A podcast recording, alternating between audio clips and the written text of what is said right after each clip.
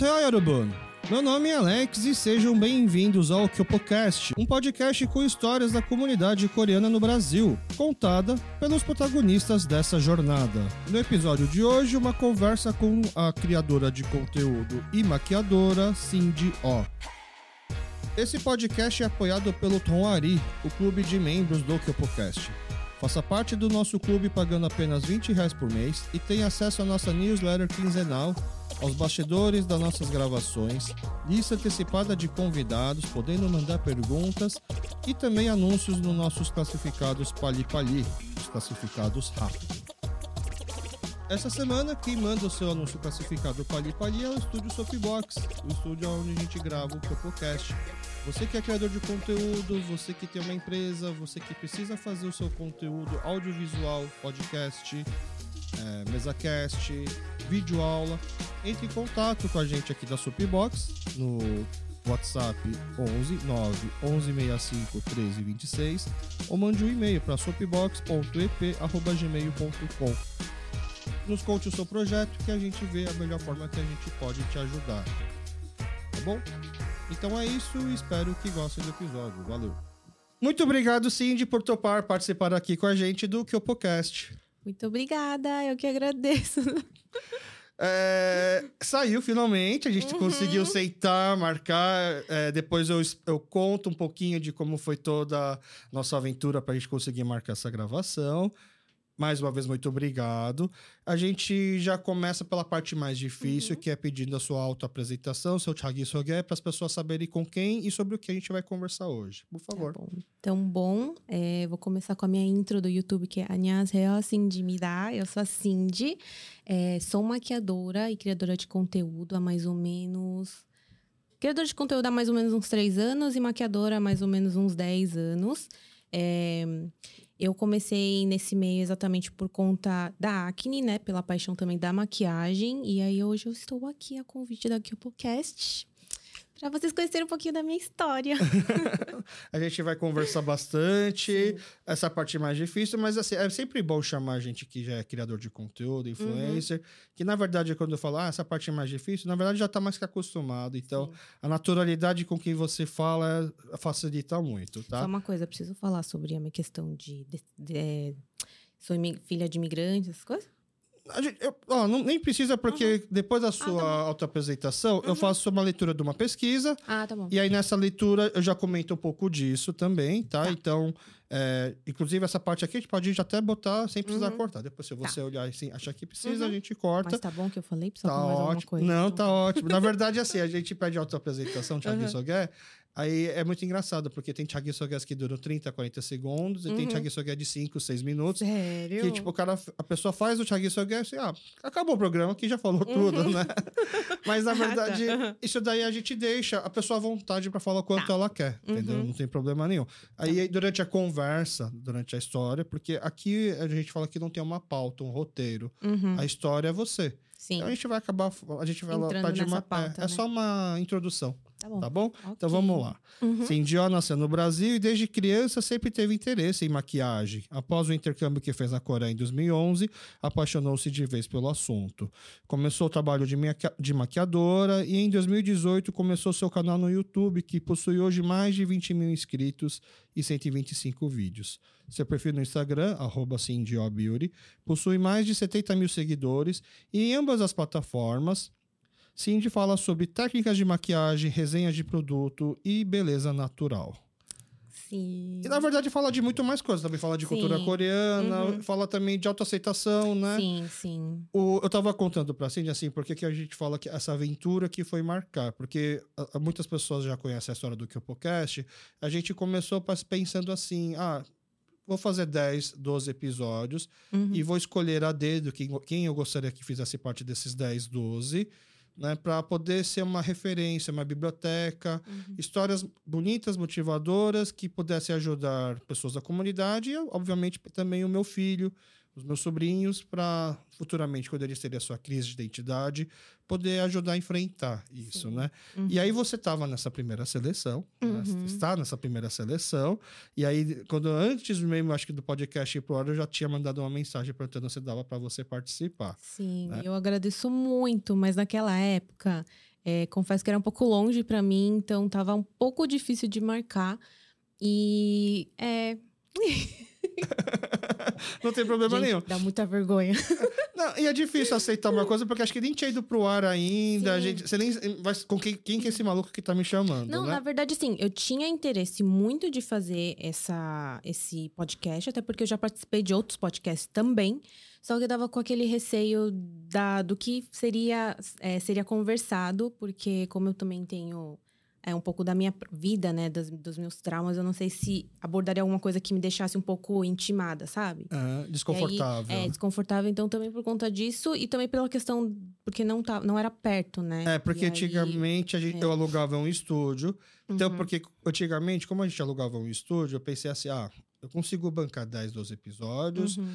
E pra- não, não pensando num retorno financeiro nem nada, para ser um hobby, pra, porque eu achava importante ter esse registro. Uhum. E aí, quando a gente terminou de gravar quatro episódios e o podcast ainda não tinha ido pro ar, eu fui oferecer alguma o- possibilidade de patrocínio, apoio, parceria para algumas pessoas. Uhum. E aí nessa entrou meu sócio, e aí a gente foi para um outro plano, que seria ter um estúdio próprio, e aí a gente poderia abrir com mais gravar com mais pessoas. Aí eu pensei, Uhum. agora então eu não preciso mais ficar enchendo tanto o saco dela para vir, porque uma hora, quem sabe ela aceita, uma hora quem sabe a gente vai, ela vai, Acontece. vai, quem sabe chega um, algum episódio nela. ela- Ainda que eu encontrava direto o Alex na rua do Bom Retiro, né? Eu falava, Alex, eu não te esqueci, você lembra? Falei, não te esqueci, tá? Ah, e eu respondi assim, ó, sem problema, no seu tempo. Mas assim, tanto que eu não.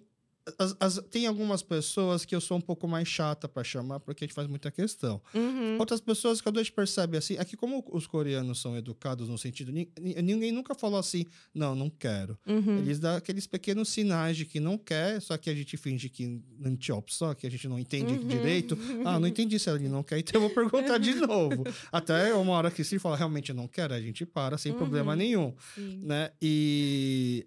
Só que aí a gente começou a receber, antes, por exemplo, antes mesmo do podcast que eu já queria te chamar, a gente começou a receber pedidos para te chamar. E aí eu Sim. tinha que ficar explicando, gente, uma hora vai sair, uma hora vai sair. Aí a gente recebeu mais um, o último pedido que eu recebi foi assim, ó, quer saber? Eu vou, vou, vou printar esse pedido e Uhum. vou mandar pra Cindy, ó. Não tô mentindo, as pessoas pedem, tá? Mas obrigado por ter Sim. vindo. Ai, eu que agradeço. Tá. Muito feliz. É, Bom, a apresentação tá certa mais ou menos. Uhum. Você fez esse intercâmbio para Coreia justamente para aprender maquiagem? Você já estava interessada no assunto? Sim, na verdade eu comecei a minha paixão pela maquiagem, na, na verdade, para co cobrir uma dor, né? Porque eu sempre fui uma pessoa que tive muita espinha, muita acne desde os meus 15 anos. E a única forma que eu conseguia me sentir melhor era cobrindo para conseguir sair de casa. Tá. né? Então, esse foi o início de tudo. A, a maquiagem entrou na minha vida exatamente por conta da acne. E desde pequena, eu, eu fui para Coreia algumas vezes, só que em 2011 foi quando eu já estava mais adulta, mais, mais assim, querendo entender o que, que eu queria fazer para minha vida. Porque eu não era fe- feliz fazendo loja de roupa. E acho que, to- como vocês sabem, a maior parte dos coreanos da colônia tem loja de roupa. Você chegou a fazer também? Trabalhei 10 anos em loja de roupa e depois que eu realmente larguei 100% para trabalhar com maquiagem. Uhum. E eu cresci é, com isso na minha mente, que eu só saberia fazer loja de roupa. Porque Ah. acho que é uma coisa muito cultural que você vê os seus pais fazendo, então dá a entender que você também tem que fazer isso. E aí, quando eu, e eu fiz faculdade também, sou formada em hotelaria. Hotelaria. Tenho formação em hotelaria, quase me formei em artes plásticas e entrei quase em moda também. Mas tudo pensando pro lado do comércio, né, de roupas. Como que. Vamos voltar um pouco. Assim. Aham. Quando você fala que você tinha 15 anos você tinha problema de acne, Uhum. é, quem, quem te fez a primeira maquiagem? Tipo, ah, vamos esconder a acne dessa forma. Você já eu tinha. mesma.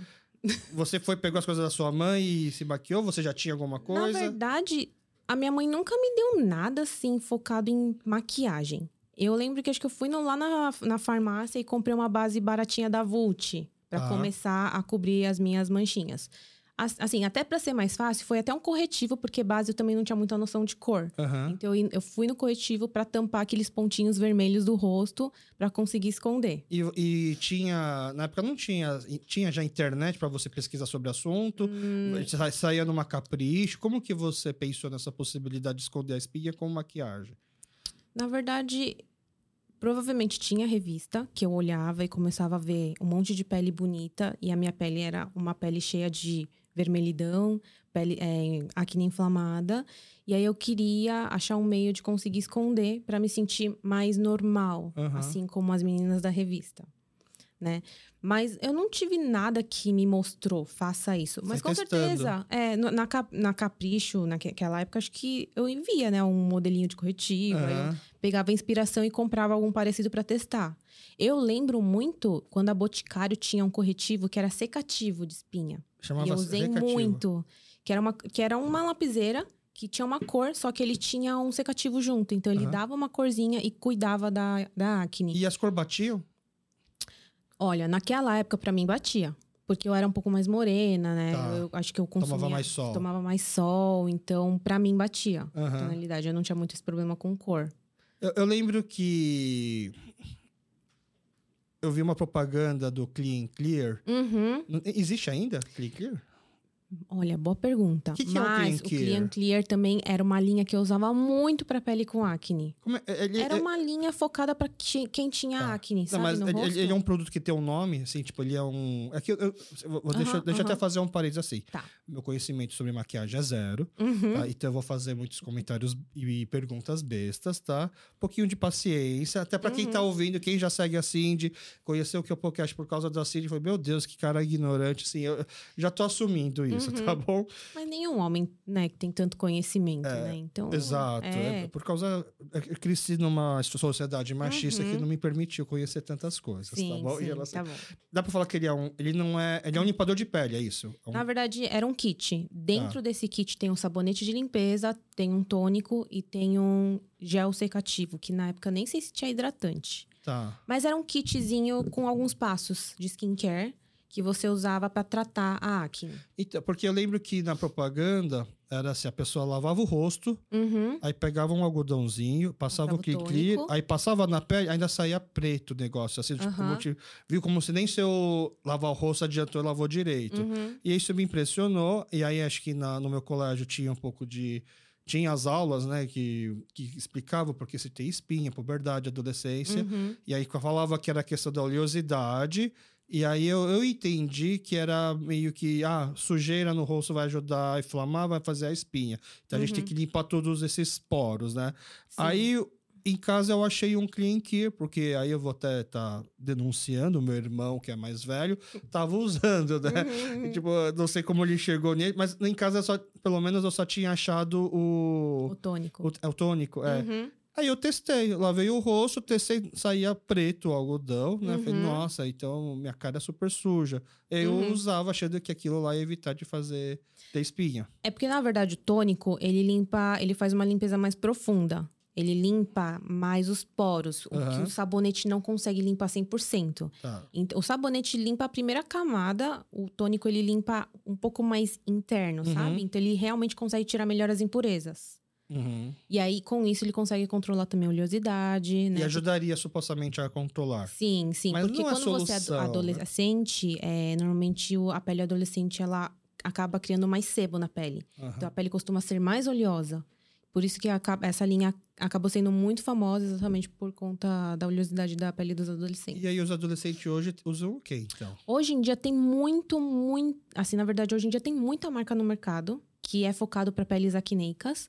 É, então, é muito mais fácil de você escolher uma variedade. Antigamente só tinha Clean Clear. Eu realmente só conhecia o Clean Clear ou o Neu- Neutrogena. Só que o Neutrogena, quando eu usava, eu gostava dos Estados Unidos, que ele era melhor e mais específico para pele acneica. Era diferente. Era diferente. Eu gostava muito de usar o de fora e não do Brasil. Tá. E aí, é, hoje em dia tem muita marca. Hoje em dia tem Avene, tem La Roche-Posay. Nossa, tem muita marca que é focada em peles acneicas, que fazem um produto para pele acneica. E, mas assim, você, você sentiu essa dor, sentia a necessidade de arrumar isso, de Uhum. dar, aliviar um pouco isso, e foi da raça. Sim, foi na raça. E aí, é, dava pra falar pros pais na época, preciso ir passar num dermatologista. Eu sempre pedi para minha mãe levar no meu no dermatologista. Quer dizer, deixa eu falar de novo. Eu sempre pedi para minha mãe levar no dermatologista desde os meus 13 anos. Aham. Então, porque eu sei que a acne, é, para quem não sabe, né, é muito importante falar que é uma doença.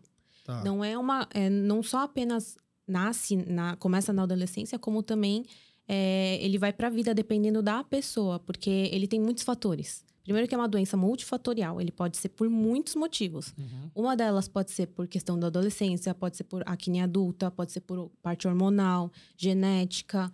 Então é muito importante entender o motivo do porquê que está aparecendo essa acne para assim depois tratar. E eu, e eu demorei para entender isso. Para mim eu achava que era acne porque, né, ah, sou adolescente, sou menina, mulher e não fica feio, né? Mulher tem que ter pele bonita. Então, eu sempre pedi para minha mãe me levar no, no dermatologista, fiz muitos tratamentos. Ela é, levou. Levou, Ah. levou, mas não levou para fazer um tratamento mais intenso, porque eu tenho algumas amigas que fizeram com o Roacutan, que foi assim, um tiro na queda, melhorou assim 100%. Só que nessa época minha, eh, os dermatologistas que a minha mãe me levava não deixavam, só forneciam antibiótico, o que de certa forma ajudava por um tempo, mas depois voltava tudo. Ah, porque vai, vai criando uma seleção natural, vai ficando É, mais forte. Então não, eu não resolvia o problema, né? Até que um dia, quando eu fiz 18 anos, eu decidi por, por conta é, que eu tinha convênio na época, e eu fui numa dermatologista. Cheguei e coloquei ela já na parede. Falei assim: olha, é o seguinte, já tentei isso, isso, isso, isso e nada. Eu quero fazer um tratamento mais intenso com, a- com o Roacutan, que eu nunca tomei. E ela aceitou fazer pra mim esse tratamento.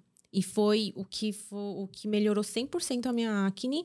Só que depois que eu comecei a entender que eu também tinha problema de ovário policístico, que a menstruação não é 100% irregular. Aham. E que isso também influencia na questão Tá. da pele. Então eu tinha que fazer um tratamento em conjunto. Ao mesmo tempo que eu tomava o Roacutan, eu tinha que tratar junto com o anticoncepcional. Né? Até porque o anticoncepcional eu comecei a tomar muito cedo, exatamente por essa questão hormonal. E Entendi. que, consequentemente, a acne também aparecia mais por conta disso. Ah, Sim. tá. E aí, você então foi tratando e ao Uhum. mesmo tempo para acelerar ou para não posso esperar todo esse tratamento acabar. Amanhã eu já preciso ir para uma festa, amanhã eu preciso Uhum. encontrar os amigos. Aí a maquiagem foi uma outra solução também. Sim, sim. A maquiagem foi uma solução para esconder, né? Porque normalmente a acne ela fica bem avermelhada. E eu já tenho uma pele mais sensível. No caso, eu sou mais rosinha, né? Então, quando a acne aparecia, ela ficava inflamada, ficava mais vermelho ainda. E eu queria esconder esse vermelho. Porque eu sei que chamava atenção. Entendi. Pode ser que, pra pessoa que tá me olhando, nem tanto, mas pra mim, é, psicologicamente falando, chamava muito. Então eu tinha vergonha de sair de casa. Porque eu achava que as pessoas ficavam me julgando pela pele. Aham. Sabe? Eu tinha muito isso. Mas você acha que era uma impressão sua, voltando agora pensando assim, ou realmente acontecia? É que a gente que vive na colônia coreana tem Aham. um pouco dessa comparação, né? Tá. Então eu acho que sim. E, acho- e- e jovens são cruéis, né? Pra dar um apelido, pra poder ficar pegando no pé de qualquer coisa é Sim, rapidinho, né? Sim. E aí eu preferi, desde então, desde muito nova, tratar. Aí, aí você começa, então, na verdade, eu fico imaginando que é igual droga, tá? Tipo, Uhum. você começa com uma coisa leve, só pra tampar aqui um- uma outra coisa, aí descobre a base, Uhum. aí já que eu já conheci a base, deixa eu fazer alguma coisa no olho, fazer uma coisa nos lábios, é mais ou menos assim.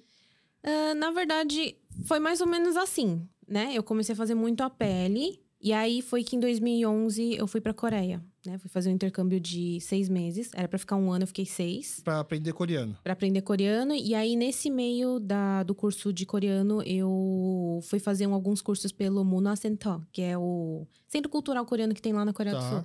E lá tinha algumas aulas. Aí eu fiz de culinária e fiz também de automaquiagem. Ah, dentro do centro cultural. Isso. É, é até fácil, pra mim, que eu sou Aham. gordo, é fácil imaginar no centro cultural ensinar gastronomia. Sim, Mas sim. também se ensinava maquiagem. Maquiagem também.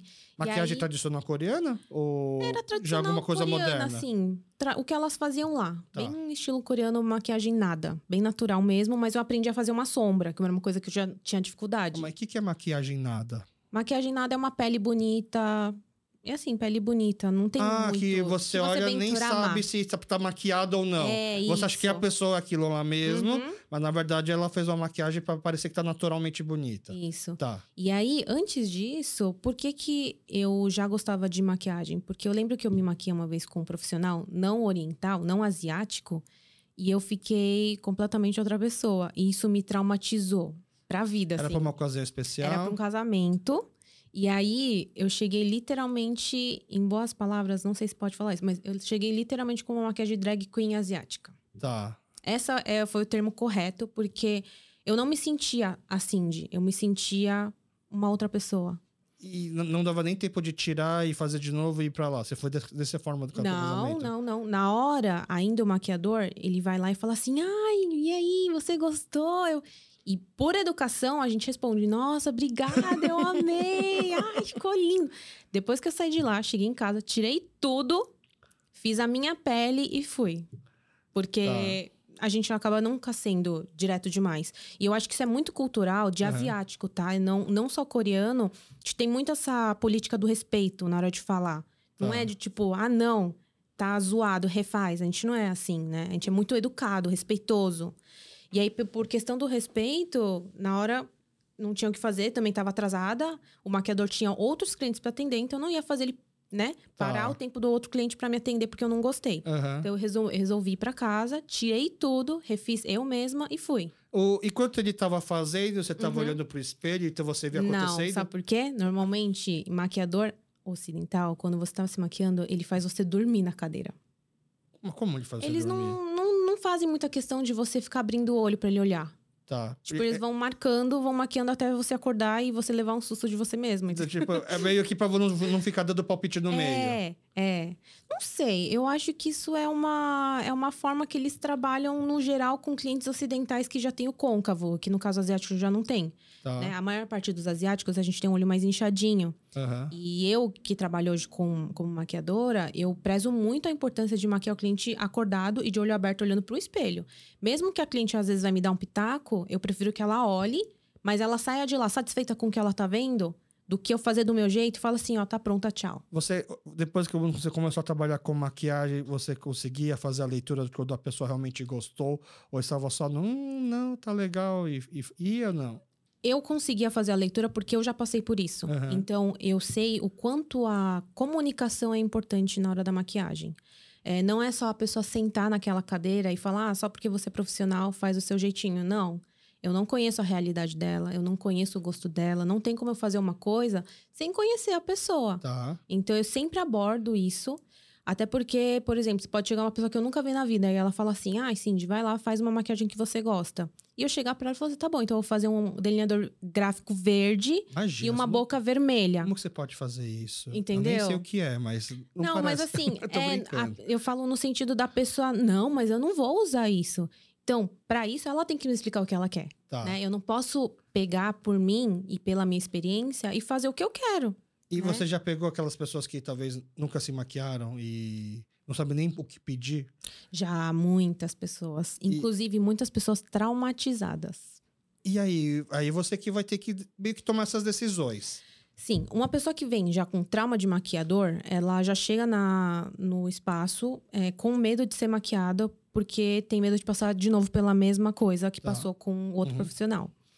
E aí, é, como eu já tive essa dor, eu já começo a conversar e eu vou fazendo, conversando com a pessoa até ela entender que tá tudo bem, Uhum. né? Que eu entendo a sua dor e eu não vou deixar você sair insatisfeita.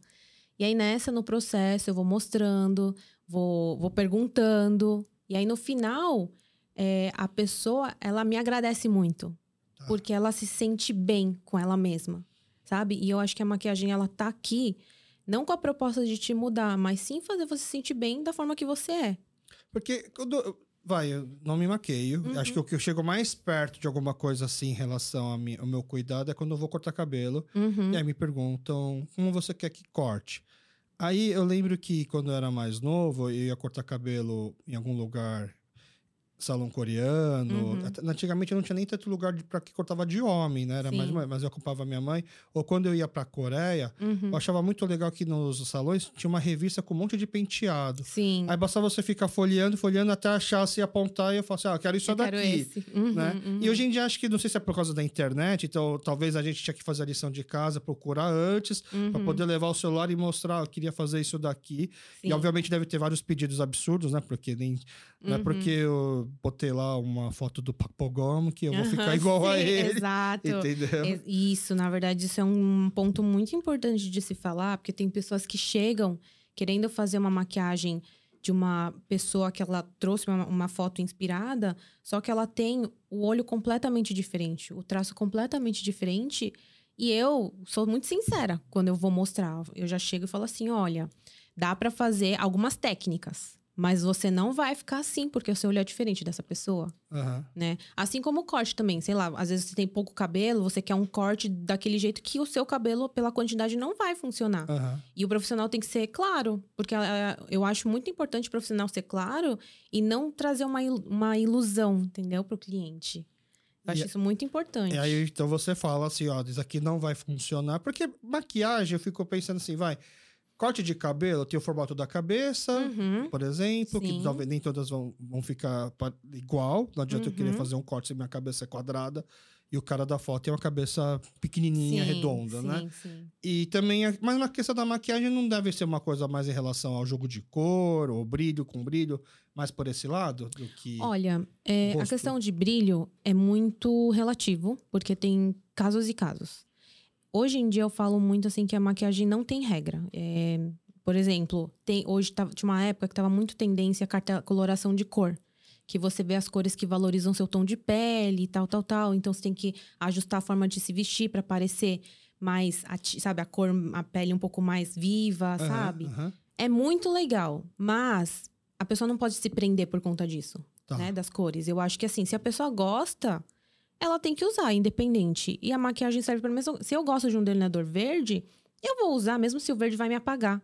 Porque eu gosto, né? Entendi. E se a pessoa ela falar que não, eu não quero, tudo bem também ela não querer. Ela não precisa Aham, gostar porque a pessoa diz pra ela que ela tem que usar. aham. Sabe? Eu acho que hoje em dia a maquiagem ela também tem muito a ver com autoconhecimento. Eu acho que essa pauta de autoconhecimento tem muito a ver.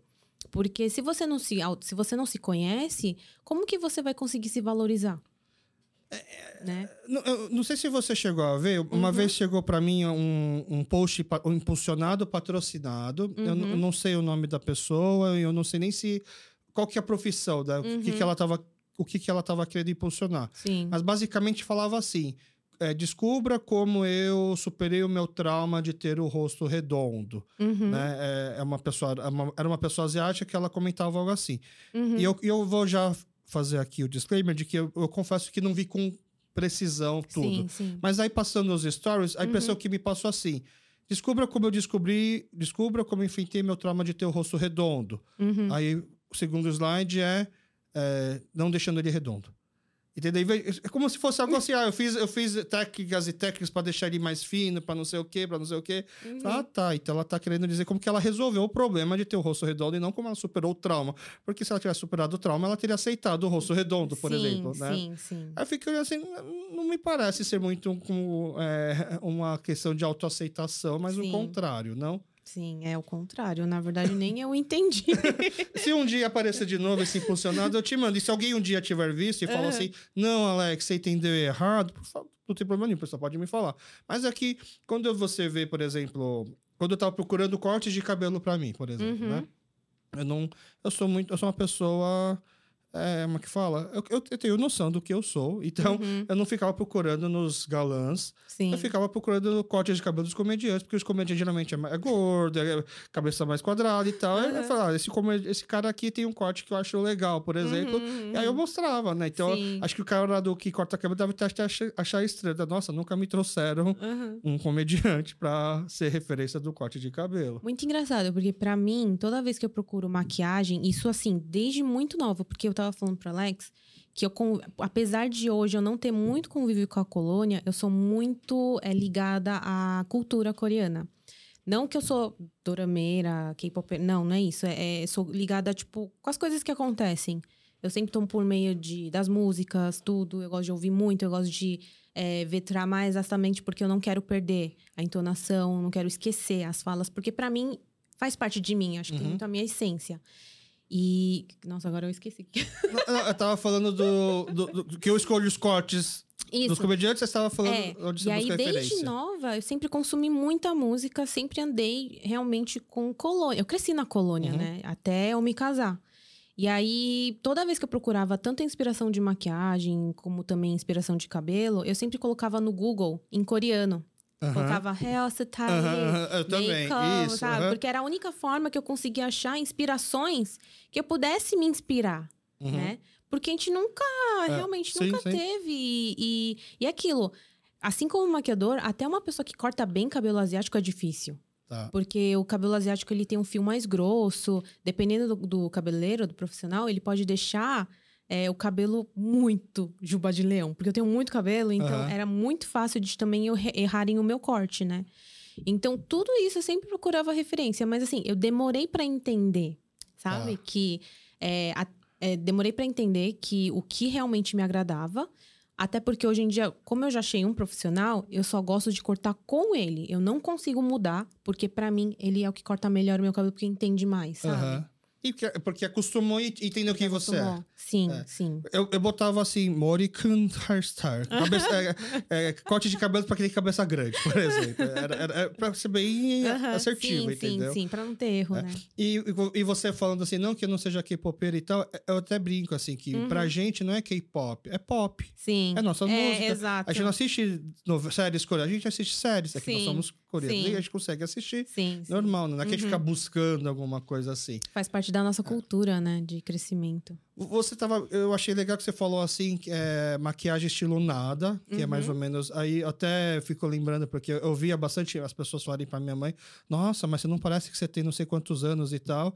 E eu sei que ela realmente não parecia, porque ela Uhum. realmente tem uma pele boa, porque ela se cuida. Antes de Sim. dormir era um monte de cremes passando, mas também porque ela passava uma maquiagem Sim. que, que enganava, né? Que as pessoas Sim. não percebem que fez uma maquiagem. É isso que é o K-Beauty, não? Sim, o K-Beauty nada mais é tanto skincare como maquiagem, só que remete uma beleza mais natural. Tá. Não é uma coisa muito pesada, sabe? É daquele aspecto de nada, Aham. né? Minha pele é bonita assim mesmo. Então, é errado falar que das pessoas que procuram K-Beauty porque querem ficar bonitas iguais às coreanas. É porque, errado. porque a essência do K-Beauty deveria ser ficar bonita Sim. naturalmente, é isso? Sim, eu, eu falo isso que é muito errado porque as pessoas ficam me pedindo muita dica. Ah, ensina a fazer a, a maquiagem da fulana tal. Gente, é só uma pele cuidada, bem cuidada, é uma base com um aspecto natural. Uhum. Tipo, não tem segredo. Mas as aí que eu, eu entro de novo naquela pauta, que as pessoas elas se perdem do que elas realmente são, querendo ser o que o outro é. Tá. Entendeu? Então eu acho isso. É, é uma briga que eu tenho internamente comigo, porque a pessoa joga uma dessa e eu começo a falar assim, gente. Mas não é assim, entendeu? Não é assim. Você tem que aprender a se aceitar. Você tem que aprender a, sei lá, o seu, o seu olho é redondo. Você tem que aprender a valorizar o seu olho redondo. Né? Então daria pra adaptar o K-Beauty no sentido de o K-Beauty dá pra falar que é uma, sei lá, uma maquiagem minimalista? Minimalista, exato. Tá. Uma maquiagem minimalista com quase nada. E lá elas remetem realmente uma beleza natural do que ela realmente é. Então certo seria ensinar para pessoas ocidentais fazer uma maquiagem minimalista. Minimalista. Só sim. que, que porque vai, vai deixá-la aparentemente com um aspecto natural, Uhum. só corrigindo alguma, um ou outro ponto e as pessoas nem vão saber que ela tá maquiada, na verdade. Exato, exatamente. Aí dá pra explicar isso e as pessoas começam a procurar isso, então? Olha, dá pra explicar? Dá. Mas a pessoa entender que é isso que é aí que é difícil. Que aí, aí que tá a autoaceitação. Sim. Porque eu, eu- por isso que eu acho que é muito importante a pessoa, acima de tudo, se conhecer e entender que ela é diferente da outra. Primeiro, você tem que entender que ela é diferente da fulana. A partir daí, não vai ficar igual. Mas entender que há técnicas, né? Uma pele bem feita, um bom protetor solar, né? Uma sombrinha leve. Entendendo isso, já facilita e ela sente menos dor, sabe? Porque a gente tem muito essa cobrança de comparação. Ai, porque a atriz fulana tal é linda, eu quero ficar igual ela. Faz o olho dela, ensina como. Primeiro que eu não tenho o olho dessa atriz. Como é que eu vou ensinar uma coisa que eu também não sou, Uhum. né? Mas as pessoas elas me veem na internet como se eu tivesse que ensinar e deixar igualzinha e não é assim, sabe? Então, o, o K-Beauty é. Entendi agora, que é uma Uhum. maquiagem mais Beleza minimalista, natural. beleza Uhum. natural. Mas isso daí é, é, é o que, por exemplo, as cantoras de K-pop se, se usam. Sim, as, as cantoras de K-pop usam, só que elas exageram um pouco mais no olho. Tá. Elas usam muito brilho, Aham. é, strass, glitter. E aí fica o foco no olho, sendo que as pessoas nem percebem que todo o resto também tá maquiado, mas foi uma maquiagem Sim. minimalista. Uhum, E aí as pessoas, ah, eu quero essa maquiagem, acha que isso é um K-Beauty, uhum. justamente essa. Como é que fala? Esse exagero que foi feito nos olhos para chamar um pouco a atenção. Sim. O K-Beauty ele envolve também tanto uma pele bonita como também o, o Gradient Lips, que é um lip tint, né? Que é um tinte que fica bem no meio dos lábios. E além do mais, eles usam muito o delineador retinho ou puppy eyes, que é um delineador mais caidinho, que cai o olhar. Tá. Essas são as marcas registradas do K-pop, K-beauty. Para as mulheres. Para as mulheres. E para os homens? Porque os homens, os atores, eles também se maqueiam. Se maqueiam, normalmente homem usa também lip tint, que é nos lábios, pra dar uma corzinha. Não chega a ser igual as mulheres que gostam mais de colocar no centro, mas eles dão uma marcada mais nos lábios. E os homens gostam de usar sombra nos olhos pra trazer mais profundidade. Pra parecer Porque- mais sombrio, assim. É, porque normalmente a maior parte do- dos homens, né, coreanos, eles não têm a dobrinha, né? Aham. Os idols. Aí o que acontece? Que ele- a gente passa a sombrinha pra trazer um pouquinho mais de profundidade e aí deixar o olho um pouco mais marcado, marcante. E já te procuraram homens também querendo essas maquiagens? Não, é bem difícil, homem. Tá. Ainda mais porque aqui no Brasil, né? Aham. Seria mais fácil se viesse um idol e me procurasse pra maquiar, que já aconteceu. Tá. Algumas vezes de virem idol no Brasil, não ter maquiador e me chamar Ah, é? pra ir, mas no final acabou que deu uma, uma enrolação e no final eu maquiei. Tá. Mas eu maquiei outras pessoas. Aham. Mas normalmente os homens gostam de um olhar mais marcante mesmo. Nem no casamento de, do pessoal, de, de pessoal amarelo que vai casar, Não. ninguém, os homens não medem uma No maquiagem? máximo, pó. Pó pra É? tirar o brilho, o excesso de brilho da pele. Eu fiz maquiagem no meu casamento, né? uhum. Porque a desculpa que me deram pra convencer era de Hum. que na hora de tirar foto e tal, ia estourar muito a pele, porque minha pele é oleosa, então Hum. tinha que você não sei o quê. Aí foi uma maquiagem sutil, mas aí também resolveram maquiar, Hum. porque na época, acho que por causa do estresse de preparo de casamento, etc., Uhum. eu tava tendo um pouco de queda de cabelo. Aí passaram um monte de negócio preto aqui na minha cabeça pra parecer que ela tava mais cheia Sim, sim, de que eu não sim. tava com falha nenhuma e Aham. tal. Né? E depois é horrível aquele da hora que você toma um banho.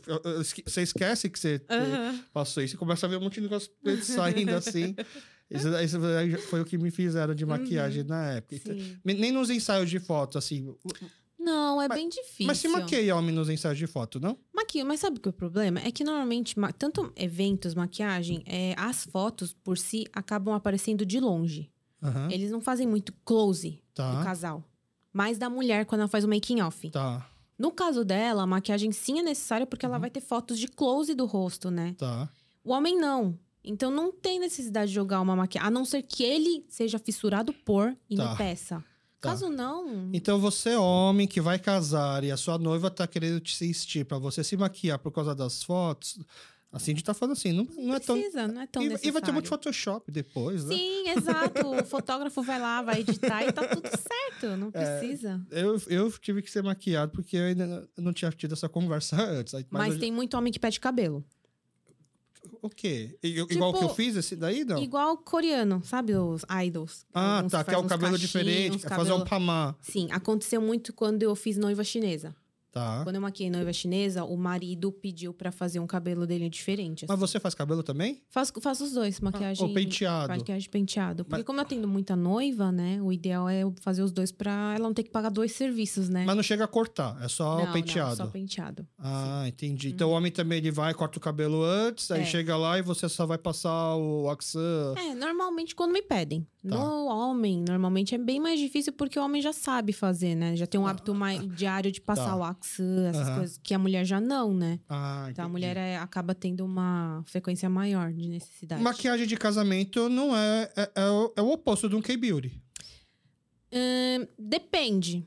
Depende, porque maquiagem de casamento também é uma pele natural. É porque assim, eu, Cindy, é, abordo uma beleza, um estilo de beleza mais natural.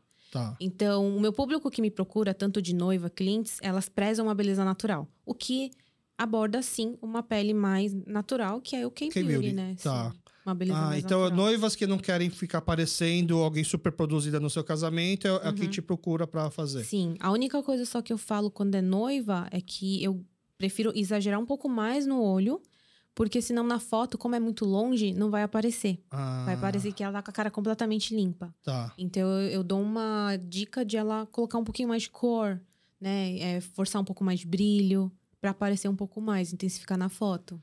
E aí, sempre que alguém te procura, é o casal especial. É formatura, casamento. uhum. Teve alguém que te procurou pra uma coisa que você achou, tipo, algo simples demais? Assim, algo que. Nossa, eu tô me procurando pra um evento que não é algo assim, Uhum. com tantas fotos e tal. Não, acho que não. Sempre Não, foi- não que eu me lembre. Não, Entrevista de emprego. também não. Não? Máximo, às vezes, ai, ensina a maquiar, né? Dar uma aula de maquiagem Ah, um- para as minhas um- um- funcionárias. entendi, um workshop, assim, assim. sabe? Já aconteceu. Mas nada mais que isso, assim. Então, voltando agora àquela história de beleza natural, eu Uhum. achei um vídeo no seu canal de YouTube, tem uma playlist lá que fala assim, que é as collabs. Uhum. E aí vo- você é, faz uma collab com. é, eu não entendi se a pessoa também é maquiadora ou se ela só é uma influencer, Uhum. alguém que fala de beleza, Sim. que tem a pele preta. Sim. Né? E aí é, é justamente esse tipo de maquiagem que você tentou fazer junto, de beleza natural. Sim, sim, sim. É sim. eu, porque eu imagino que eles também devem sofrer, entre aspas, a mesma coisa que nós amarelos sofremos durante muito tempo, e não Uhum. agora, do Uhum. tipo de só ver um tipo de padrão de, de beleza ou de, de, de. Como é que fala? De estética e, e não ter alguma coisa que explica como que funcionaria para uma minoria. Uhum. Você, acha- ela- ela- ela- eles também passam. Você acha que eles têm mais dificuldade ou passa a mesma coisa? Hoje já está melhor? Olha, eu acho que hoje em dia, uma pele negra é mais normal. Porque hoje você encontra. Mas, por exemplo, uma pele negra que quer chegar, entrar nesse meio K-beauty é um pouco mais difícil, porque na Coreia, na Coreia não tem muita tonalidade, né, de cor. Ah, As tá. bases, elas não são focadas para um público. Por falta de material. Por falta de material. Entendi. O foco deles é muito mais Ásia, que aborda a Ásia mesmo, tanto Japão, China e Coreia. Então eles não têm muitas gamas De de, tonalidades para poder suprir outras pessoas, outras tonalidades Tá. de cores. E você acha que o mercado brasileiro entende isso e já está começando a trazer também? O meu, hoje melhorou muito. O mercado brasileiro hoje está focando bastante nisso. Inclusive tem uma marca que foca muito, que é o Kiss New York, né? Ah, Kiss New York também, inclusive, traz muitas coisas da Coreia. E aí eles estão trazendo bases com esse aspecto mais natural, que deixa a pele bem pele cara de pele. Mas isso até para, para a grande maioria da população brasileira Isso, que é. pra toda que é- tonalidade tá. de, de pele, sim. Isso aqui é uma marca coreana, né? Então eles estão adaptando para atender o mercado de fora, na sim, verdade. sim, sim, sim. Ah, que legal. Então, na verdade é uma marca brasileira, mas os donos são coreanos aqui no Brasil, né? Ah, é marca E eles brasileira. trazem. Não sei se é brasileira ou americana. Acho que é americana aqui, Tá. né? Porque existe lá nos Estados Unidos. Tá. É, porque é New York, né? Então, é, é- Ah, mas às vezes. Não, o restaurante América, eu não sei se são americanos os É donos. verdade, mas Kiss New York é dos Estados Unidos, mas Tá. aqui no Brasil é coreano e eles Aham. trazem vários produtos da Coreia. Ah, entendi. Até porque os produtos que vendem aqui são diferentes que vendem em Nova York, cada um traz. E aí aqui no Brasil eles focaram alguns produtos direto da Coreia. Tá. Então eles estão focando bastante em material, sabe? É um, é um mercado grande também, então, que, que não foi muito explorado durante muito tempo. Uhum. É um mercado que ultimamente está crescendo muito, né? Na verdade, tanto pele e maquiagem, que na verdade maquiagem que tem cuidados com a pele está crescendo muito. Quando você começou o YouTube, Uhum. ainda estava no boom das tutoriais de cosméticos ou já Quando estava. começou, eu comecei em YouTube o canal 2018, tava o boom dos 10 passos coreanos. Foi assim que as pessoas me conheceram. Ah, Por causa do boom dos 10 passos coreanos, porque eu já falava sobre produto coreano. E aí muitas pessoas chegaram até a mim exatamente por conta do YouTube e por conta de eu falar muito sobre produto coreano. mas, Mas o. era a época do boom. Então, mas é que o. o- eu conheço pessoas que trabalharam com o YouTube desde 2012, 13, por Uhum, exemplo. Uhum, E aí o YouTube começou a gente fazendo vídeos engraçados para poder mostrar para a família, uhum. até que o YouTube começou a virar um grande tutorial. Então, Sim. as pessoas queriam assim, ah, como que eu troco lâmpada, como que eu conserto encanamento, Uhum. começava como que eu cozinho tal coisa. Então o YouTube entendeu na, naquela época, Uhum. no algoritmo dele lá, do tipo, ah, acho que um caminho pra gente é a gente virar um grande Google. Do Sim. tipo assim, né? Ensinar as pessoas como fazem tais coisas. Uhum. E aí, achei que o- os primeiros YouTubes, né, que começaram a conseguir ganhar dinheiro ensinando alguma coisa, Uhum. foram os de maquiagem. Sim. Porque ensinar como que se conserta a goteira, como que você vai trocar a torneira, trocar o disjuntor, não tinha tanto patrocínios, você aprendia e pronto. Mas aí Uhum. de maquiagem era uma grande fórmula de ajudar a divulgar o produto. Sim. Então foram os primeiros youtubers que conseguiam monetizar. Sim, né? sim, sim. Quando você começou, já tava. Esse, esse, esse mercado de YouTube de cosméticos já estava meio consolidado. Sim. Ou estava no começo ainda? Aqui no Brasil tava no começo. Ah, no Brasil estava no começo. sim, porque lá fora já tava. É que tava o boom, né? Que começou realmente é, a ficar famoso, né? E sabe como que ficou famoso isso? Como começou? Eu acho que começou. Nossa, boa pergunta. Se foi, mas foi por causa de, do Hallyu, assim, por exemplo? Eu acho que foi por conta do K-pop, É? do, do Hallyu coreano que começou a ter o boom. Aham. Mas assim, eu vou contar um pouquinho sobre a minha história de como que eu comecei e por que que eu continuei no YouTube. Tá. 2011, né? Voltando à história, Aham. eu fui fazer o intercâmbio na Coreia. E aí, como eu já tá, eu já gostava de maquiagem, eu fiz aquele curso lá no Centro Cultural de maquiagem e tal. Aí um dia eu fui numa biblioteca gigante lá chamado Kyobo Uhum. e fui pesquisar alguns livros de maquiagem. Nessa que eu fui pesquisar, eu queria achar alguns livros que eu pudesse me inspirar para me maquiar depois dessa aula que eu fiz. E tinha. E aí eu achei o livro da Pony. tá. Pony é uma maquiadora muito famosa na Coreia do Sul. Ela é mu- coreana? Coreana, coreana. Ela é muito famosa. E eu comprei o primeiro livro dela, que ela tinha acabado de lançar na época. E aí, é, olhando e praticando e me inspirando nela, que eu tive alguma. Eu tive também motivações na, que eu andava na igreja. E aí eu tive motivações de algumas pessoas que me incentivaram a fazer um curso de maquiagem. Porque até então eu gostava de fazer muito maquiagem pra mim. Ah, de você fazer um curso pra ensinar. Pra ensinar e pra maquiar pessoas. Aham. Porque pra mim, eu gostava de me maquiar e não imaginava que eu teria um dom pra maquiar outras pessoas. Que é diferente, né, também, Porque é né? diferente, Aham. é completamente diferente. Eu me conheço, né? Mas a pessoa eu não conheço, aí eu vou lá maquiar. É... Não, e, e, assim, você... Eu imagino, tá? Eu nunca me Uhum. maquiei. sim, Mas sim. imagino que você se maquiar, você sabe a força que você pode fazer na mão. Sim, sim. Esse tipo de coisa. Agora, Uhum. do outro, é meio- é- é- você perde essa sensibilidade, né, também. Sim, mas a, o fato de você saber se maquiar já é um bom motivo de entender que você também tem algum dom pra fazer em outras pessoas. Tá. E aí eu decidi fazer um curso, eu acabei me formando na escola da Vanessa Rosan, que eu não sei, eu não sei se você sabe, mas ela é a maquiadora do Esquadrão, Esquadrão da Moda do SBT. Tá. E aí eu fiz o curso na escola dela em 2014 e aí eu comecei a trabalhar como freelancer, atendendo clientes em casa. Tá. Então eu comecei a ter muita indicação boca a boca, o que é a melhor forma de você ir atendendo cada vez mais, né? Uhum. E aí, nesse meio, é, eu, continuei, eu continuei trabalhando com isso. E aí, em 2019, eu conheci a Pony pessoalmente na Coreia. Por acaso, você foi do encontro? Então, aí eu fui brasileira, porque eu não desisti nunca. eu descobri que ela tinha acabado de lançar uma coleção com a MAC, com a MAC Cosmetics, né? Que é uma Aham. marca gringa. E aí eu descobri onde ia ser o evento. Meu, Tá. olha, olha o nível da pessoa. Olha o nível. Eu, che- eu descobri aonde ela ia fazer o evento. Mas é, era uma coisa meio tava lá. fechada, isso? Era só para pessoas convidadas.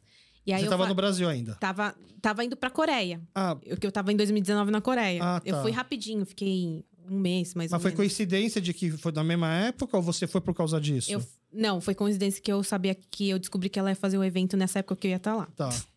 Aí eu falei pra minha tia, né, que mora lá, eu falei assim: ai, como é, Pony vai fazer um evento lá e acho que eu vou. Aí a minha, a minha como falou assim: ai, Kadima, não vai, porque esses eventos né, são exclusivos e você não vai conseguir entrar. A coreana é muito certinho, né? Eu falei: não, tá bom, mas eu vou tentar ir. E aí eu fui, tava chovendo. Chovendo. E essa época, meus amigos estavam vindo pra Coreia também, que é a Joyce Kitamura e. A Joyce Kitamura tava comigo e mais uns amigos, né? O Estevam pelo Mundo. E aí, é, o que, que eu pensei? Gente, eu tô aqui no evento, tô tomando chuva, pedi pra entrar, não estão me deixando. Aí eu pedi pros meus amigos influencers me ajudarem a entrar no evento. Ah, porque eles já eram influencers. Sim, a Tá. Joyce, na verdade, é a minha amiga influencer, que foi a minha inspiração, única inspiração asiática, que eu conheço ela desde o comecinho do canal. Que apesar de ela ser mestiça, ela tem um traço mais asiático. Tá. Então ela era a minha única inspiração e até hoje. E a gente virou amiga em 2019. Tipo, eu já conheci ela da internet, mas a gente ficou amiga em 2019. E aí, nessa época que eu cheguei lá no evento e eu comecei a ficar desesperada, aí eu comecei a pedir ajuda pros meus amigos influenciadores. Então eu pedi pra Joyce Kitamura, pedi pra Jana. E aí as duas começaram a pedir pros seguidores entrarem na última foto da Pony e começar a postar. Deixa a Cindy entrar! Deixa a Cindy do Brasil entrar! Juro, mais de mil comentários em coisa de meia hora. Aham. E aí- A, a, a, Joyce não tava lá no não evento. tava ainda, mas ela ia chegar alguns dias depois, Tá. né? E aí pediram, pediram pra deixar eu entrar. Aí deixaram eu entrar. Tipo, quem que é Cindy? Quem que foi É, não, assim? é que só tava eu lá fora. Então, Ah, porque tá. é, como é muito exclusivo, não iam deixar Aham. mais. Era só quem tava lá na fila que foi chamado e ponto final. Aham. Só que como só tava eu lá fora tomando chuva, ela falou assim: Ah, você que é Cindy? Eu falei, sim. Aí ela veio, entra. Mas- Aí eu já entrei lá, eu comecei a ficar desesperada.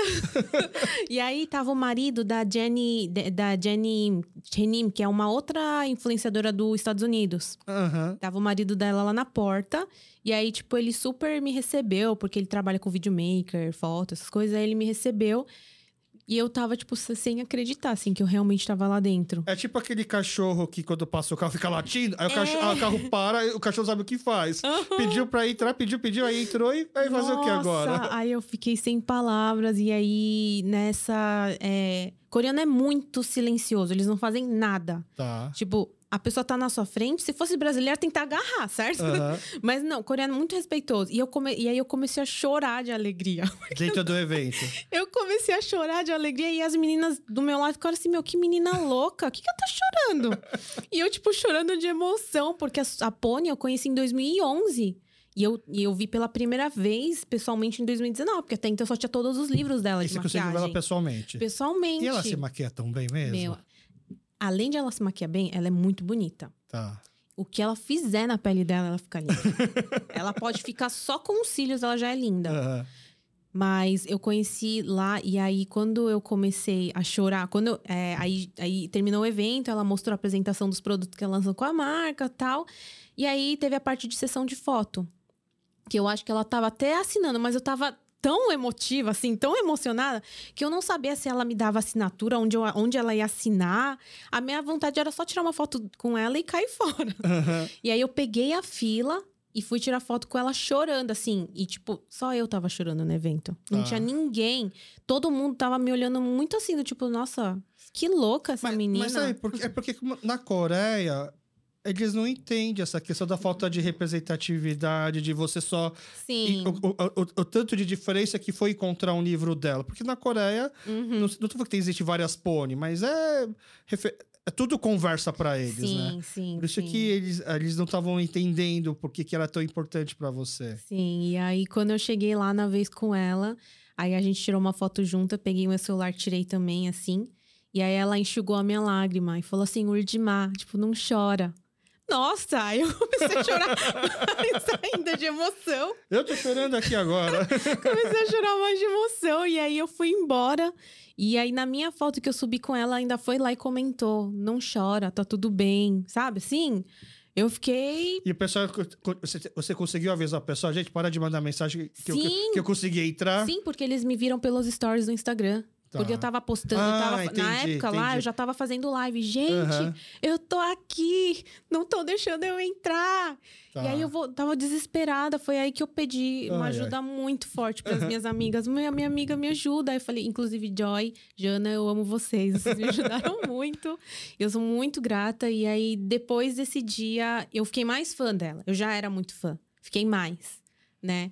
Então, ela, para mim, foi a minha inspiração realmente de querer ser maquiadora mesmo. Eu acho que ela foi o que virou a chave da minha cabeça, sabe? Sim, de você tem que trabalhar com maquiagem. Que até então você só estava atendendo algumas pessoas por indicação. É, na verdade eu já atendia, só que eu realmente decidi me tornar maquiagem também por conta da Pony. Porque ela já trabalhava, ela tinha os livros de maquiagem que eu gostava de me inspirar. E, e, aí, eu, e aí eu comecei a maquiar exatamente porque eu tinha ela como inspiração. Isso, Isso foi antes do canal? foi antes do canal. Isso foi antes do canal. Eu comecei a maquiar canal, mesmo, foi em 2014 que eu comecei a maquiar. Mas eu já maquiava também antes, tipo, amigas, né? Brincando, nada sério, assim. E aí, em 2018, que eu decidi abrir o canal, exatamente porque eu não encontrava referências de beleza asiática. É, nunca encontrei, a não ser a Joy, que era a única, né? Uhum. Que tinha esse canal e falava sobre maquiagem, beleza. E fora ela, não encontrava mais ninguém. Então, eu encontrava, na verdade, além da Joy, eu conheci algumas gringas, né? Que é a Chenim, aí mais algumas que eu conhecia dos Estados Unidos. Uhum. Só que fora elas, não tinha mais ninguém. E, e dá pra falar que a, a maquiagem da coreana americana conversa também com aqui? Ou, ou o fato da gente ser coreano brasileiro também traz mais alguma diferença? Então, na verdade, a maquiagem mudou muito, né? Por exemplo, o que eu sinto da maquiagem das americanas, que a maquiagem é um pouco mais pesada. Tá. Que elas gostam de um estilo orien- é, asiático meio puxado Kardashian, americanizado. Tá. Uma coisa mais reboco. É o que eu sinto. Aqui no Brasil tem uma pegada também parecida. Só que como eu sempre fui pro lado mais Coreia, porque eu sempre olhava muita foto, vídeo, eu sempre fui na pegada mais da beleza natural. Uhum. Hoje mudou muito. Depois do. Principalmente da pandemia, né? Que as pessoas começaram a cuidar ainda mais da pele. é, começaram a não sair, né, de casa, então cuidava muito mais da pele do que maquiava, né? eu, eu vi que mudou muito o estilo de beleza hoje das pessoas. Até porque a moda também vai mudando. Tá. E a gente ainda tá vivendo um momento hoje mais minimalista, Uhum. né? Menos maquiagem, mais cuidado com a pele, poucos produtos. Então, daquela época pra cá mudou bastante. E, e quais eram os. Já que a gente tá falando de mudanças, né? Uhum. Quais que eram os 10 passos naquela época? E hoje ainda se fala desses 10 passos? Ou mudou pra Não, 7, hoje mudou dia- 12, pra 20? Antes eram os 10 passos, que incluía. Vamos lá, mostrar. Incluía cleansing oil, que é um Tá. limpador de, de limpa- limpador à base de óleo para tirar todas as impurezas. É o Clean Clear. Mas não, não- é não? um, não, é ele é o clean clear entra como tônico. Tá, Depois tem o sabonete de limpeza. tá, Depois do sabonete de limpeza tem o tônico. Depois do tônico tem a máscara. tá. Depois da máscara tem o sérum. Depois do sérum tem o eye cream. Depois do eye cream tem também esfoliante. Depois do esfoliante tem um hidratante. Depois do hidratante tem um olhinho. E também tem a sheet mask. Tá. Máscara.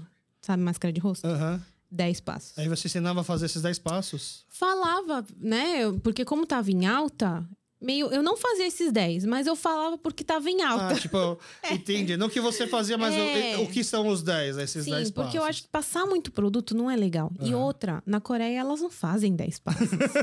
é puro marketing, sabe? Porque Tá. lá a vida é tão ocupada. Aham. Quem que vai parar duas horas por dia pra ficar Tá. pass- passando 10 produtos na cara? É o pai- Ninguém. Esses são 10 passos antes de você sair, é isso? Isso, ou à noite, né? Tá. 10 passos coreanos, ou você usa tanto de manhã. Mas é mais à noite, né? Porque de Aham. manhã vai trabalhar e ficar parando duas horas do dia pra ficar. Não dá, né?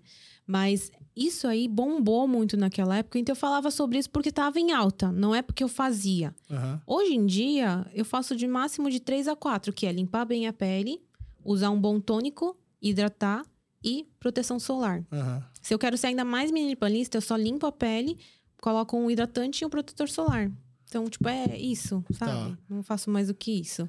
A gente poderia falar que são os três passos coreanos, três- na sim, verdade. sim. Então. Na verdade, é porque a gente hoje tá vivendo uma era mais minimalista, né? As pessoas não querem tantos produtos. Uhum. E aquilo, ah, tem pessoas que esperam que quando você usa muito creme, um monte de produto, você vai tratar as suas queixas. E não é bem assim. Você, na verdade, está prevenindo o envelhecimento. Eu acho que é muito importante falar sobre isso, porque muita gente acha que é porque você vai usar um creme vai fazer um milagre em todas as suas linhas de 50 anos, entendeu? E não é. É, é, na verdade, se você, se você tá com 50 e você passa isso, é pra evitar as linhas de 60 e 70. Exato. Pra você meio que parar no tempo na de 50. Exato. Porque muita gente acha que, ah, indica produto para uma pele madura. Tipo, posso indi- indicar, mas mesmo que eu indique, não vai tratar, Aham. né? Vai prevenir, vai retardar o envelhecimento. Mas tem pessoas que acham que vai melhorar, que vai, sabe? O que melhora realmente é procedimento estético, é cirurgia plástica. Se você quiser voltar ao tempo. Se quiser voltar ao tempo. Na tipo, verdade, é... você tá colhendo o futuro agora. Exatamente. E Exatamente. tanto que a gente gravou com a dermatologista do Bob Hong, aí ela Uhum. até fala assim: o importante é o protetor solar. Sim. Ela até brinca assim, ó. Acho que é mais importante que lavar o rosto, porque lavar o rosto você vai lavar o rosto. Uhum, Agora, sim. protetor você vai esquecer. Aí eu comecei a passar protetor Uhum, antes de sair durante o Sim. dia. Assim, comecei, eu digo, coisa de duas semanas. A gente Uhum. gravou já faz mais de um mês, sim. né? E aí fui empurrando, empurrando. Aí eu realmente um dia falei, nossa, é- é, aqui já tá ruim. Se piorar, vai ser, vai ser pior, vai ficar pior ainda. Vamos parar no tempo aqui agora. sim. Aí comecei a passar o protetor. Uhum. É, Em relação, então, a essa questão da, da Pony, do Uhum. evento, só. só- eu, eu- eu consegui Você descreveu tão bem a cena que eu consegui imaginar. Agora, só me fala assim, como que quando você entrou, como- Aham. Só pra se eu, imaginei certo, como que era esse evento? Era um lugar meio escuro, tu- Hum. aquele som meio que- baixo, as pessoas dava pra ouvir, tipo, o barulho dos copos. A Pony gosta muito de lilás. Tá. E era um evento grande. E aí tinha a decoração com as características do, do lançamento, que era sobre carta, algumas cartas de tarô, assim, Aham. sabe? E aí tinha essas luzes mais lilás, com os quadros, assim, tipo, pendurados. E, e tinha uma, um centro com a exposição dos produtos, com uma cadeira e ela maquiando. Ah, ela tava maquiando Tava maquiando, é. Chamou umas três seguidoras pra ela maquiar e em volta tinha algumas cadeiras que foi onde a gente sentou. Tinha que umas três fileiras de cadeira. A gente sentou nessas cadeiras. Você tentou se candidatar pra ela te maquiar também? D- não, Chegou porque eu tava isso? muito nervosa. Tá. Tava chorando, então eu achei. Não. As pessoas estavam me achando louca, aí eu achei melhor não. Mas eu queria, né? Mas só o fato de eu ter conseguido tirar uma foto com ela já foi tudo pra mim, assim. foi Ah, tudo. Aí você falou que agora também tá numa tendência minimalista. E aí você tava Sim. no lançamento de produto. Uhum. É- Eu eu fico imaginando a, a cabeça do diretor de marketing, diretor de produtos de uma marca de cosméticos, deve ficar louco, né? A gente tava fazendo 10 passos e agora É. tá virando minimalista. O que, que a gente vai fazer com esses sete produtos? O que que... Como que a, a indústria acompanha ou você, acha- ou você consegue perceber eles ainda meio que não entendendo que tá indo para esse caminho minimalista e estão tentando jogar outras coisas? Olha, eu acho assim. É que quem tem muita preguiça vai pro minimalismo, Aham. certo? Mas assim, quem já gosta e consome muito K-Beauty, continua fazendo as mesmas coisas. Tá. Porque, por exemplo, é, cleansing oil, que é uma coisa que as pessoas hoje já não usam tanto porque é mais minimalista, é uma coisa que eu sempre usei e continuo usando, mesmo que não esteja em moda. Tá. Né? Até porque é, uma, é, um, é um tipo de produto que é vendido até hoje. Há muitos anos atrás começou e até hoje é muito forte no mercado coreano, né? Uhum. E tanto coreano, japonês. Mas eu sinto assim que esse passo minimalista entra para as pessoas que têm mais preguiça. Sabe? Ah, é melhor fazer do que não fazer, melhor Tá. do que nada, sabe? E então, na verdade, a, a indústria deve trabalhar assim. A gente faz, Uhum. quem não quer, basta não comprar, Sim. porque já tem também, já está sendo suprido, e quem Uhum. quer vai achar, vai achar variedade. Sim, sim. Tá. É, é mais ou menos igual a- as críticas de quem reclama de que podcast é longo. Porque eu falo assim, quem acha Uhum. que é longo, é só parar de ouvir quando cansou. Sim. Agora, quem acha que tá curto, se eu paro antes, Uhum. ele não tem mais essa possibilidade de continuar. Né? E aí é o que eu falo assim, gente, eu, eu não vou ficar é, restringindo. Assim, a gente só fala assim, ah, já bateu tempo, mas Uhum. quando eu falo isso é porque já bateu tempo faz tempo. Sim, Porque sim. na verdade eu penso, assim, é tão difícil chamar a pessoa, é tão difícil a pessoa dar o tempo e ela vir pra cá e a gente parar o papo no assunto. E às vezes o papo começa a ficar bom só no fim, mais pra Sim, frente. Sim. Então é mais assim, trabalho, eu ofereço pra todo mundo tudo. Uhum. E quem quer menos, é só, é- tem uma opção mais fácil de pegar o, o que realmente só precisa. Sim. Tá. Se vocês quiserem parte 2, é só comentar aí nos comentários, quem sabe. A gente ainda tem tempo. Agora, a segunda parte, assim, então, Ah. voltando agora de novo a essa questão do. Você, a sua Como falou, não Uhum, vai, Sim. que não dá pra entrar. E aí você conseguiu entrar. A sua Uhum. Como tava acompanhando a live que você fazia no Não, Instagram? não, acho que minha, é que lá na Coreia elas são muito papó, né? Então, provavelmente a minha como não acompanhou, Ah. mas eu depois mostrei, mandei a foto pra ela e falei que eu consegui. E aí? Ela, nossa, Cintia, parabéns! Tá, ela, ela, ela morou no Brasil também? Ela sabe não, lá? ela é só Tá. coreana da, Coreana. lá de lá. E Uhum. Aí ela viu, viu que você conseguiu. Viu? E Uhum. ela entendia por que, que você queria tanto, ela sabia, ela, ela conseguia Ah, ela- entender. Acho que não. Acho que coreano não, não entende muito esse lado de ser muito fã, assim, Tá. sabe? Eu acho que pra ele. É que acho que a vida ela já é tão complicada. Aham. É que a nossa visão de turista é uma visão completamente diferente de quem mora lá, né? Uhum. Então acho que, sei lá, ela, por exemplo, eu não perderia o tempo dela pra ir lá ver ela, entendeu? Tipo, diferente de mim. Não, né? você até poderia, por exemplo, perder pra ver, sei lá, um cantor, um artista famoso. Agora, uma Uhum. maquiadora, o que que uma maquiadora É. tem de tão especial? Sim. E foi fácil depois voltar pro Brasil e tal, e falar assim, ó, não vou trabalhar com confecção, não vou fazer moda, eu vou fazer maquiagem. Olha, foi um processo, porque assim, é, em relação à minha família, ninguém apoiou muito, não, assim, né? Foi meio que mal visto um pouco. Eu não tive muito apoio, é, aí eu fui tentar sozinha, né? Sem ajuda. Até que, com o tempo, a minha mãe foi vendo o retorno, né? Tipo, ela foi vendo que não pedia mais Yonton. Retorno financeiro. É, o retorno, porque antigamente. Você estava conquistando a sua independência financeira. minha independência financeira e eu não pedia dinheiro pra minha mãe, né? Então ela começou a ver que, nossa, minha filha tá trabalhando. Final de semana eu já não saía mais, porque eu só trabalhava. Aham. E ela começou a ver que tava dando certo. E né? você tinha maquiado já ela alguma vez? Nunca maquei minha mãe, acredita? Até hoje? É que a minha mãe, ela faz, ela já Roduro, ela faz bem, ela já maquia muito bem. É uma coisa que minha mãe sempre fala que é, 여자는 손재주가 있어. Ela tem um dom com as mãos. E a ma- Tá. minha mãe é essa pessoa. Que Tá. eu acho que eu puxei um pouco dela, Aham, né? aham. que ela cozinha bem, maquia bem, é, trabalha bem. Então eu, eu nunca senti necessidade, porque ela também nunca me pediu. Tá. Mas eu ainda quero muito gravar um vídeo maquiando minha mãe pro YouTube, porque eu sei que vai ser diferente, assim, né? Aham. Mas a minha mãe, ela viu que eu não tava indo bem sozinha, sabe? Sem pedir a ajuda dela. E quando eu comecei, eu lembro que eu montei o meu salãozinho de maquiagem no, no salão de festas do meu prédio, quando eu morava com a minha mãe. E aí lá eu tinha um espelho na parede, era um salão que ninguém usava porque era um prédio que só mora mais idoso, né? E aí eu lembro que lá eu coloquei a mesa, coloquei uma cadeira, montei, comprei minha softbox e Isso- comecei a atender lá. E, e o pré- o prédio deixava assim? Deixava, deixava porque ninguém usava o salão. Não tava então... pagando nada. É. Ah, tava dentro do condomínio, né? Mas Tá. não pagava extra. Aham. E aí eu comecei a atender lá. E eu atendia, tipo, começava cedo, umas oito, parava só às oito da noite, assim. E a sua mãe via as pessoas vindo. E aí assim, ela vinha. Aí, depois, com o tempo que ela foi vendo que eu tava trabalhando muito, aí depois, alguns dias, ela descia pra ficar olhando, pra dar oi. Foi daí que ela começou a me apoiar mais com essa profissão que eu E ela achava levar. bonita a sua maquiagem? Minha mãe gostava, gostava. ela nunca foi aquela mãe nunca do tipo. falou. Tá. É. Cabelo eu tive um pouco mais de dificuldade, mas hoje, assim, depois de um bom tempo, a gente aprende, né? Mas a maquiagem já era uma coisa que eu já fazia. Eu gostava de fazer bem. então, assim. em Jambada Sala, a sua mãe aceitava que Sim. ela tem talento. Sim, aí quando eu decidi abrir o meu estúdio, que foi em 2017, eu abri minha primeira sala aqui na Prates, Bom Retiro. É, aí lá que eu comecei a. A minha mãe começou a ter mais orgulho, né? Porque eu comecei, eu tive o meu próprio cantinho. Uhum. E. E aí ela começou a ver também o negócio que eu saí na revista, eu saí na Folha de Ah, São Paulo, comecei a sair na, na internet, né? Então a minha mãe começou a ter mais orgulho e ela super começou a me apoiar. Mas mesmo assim, nunca pediu pra maquiar.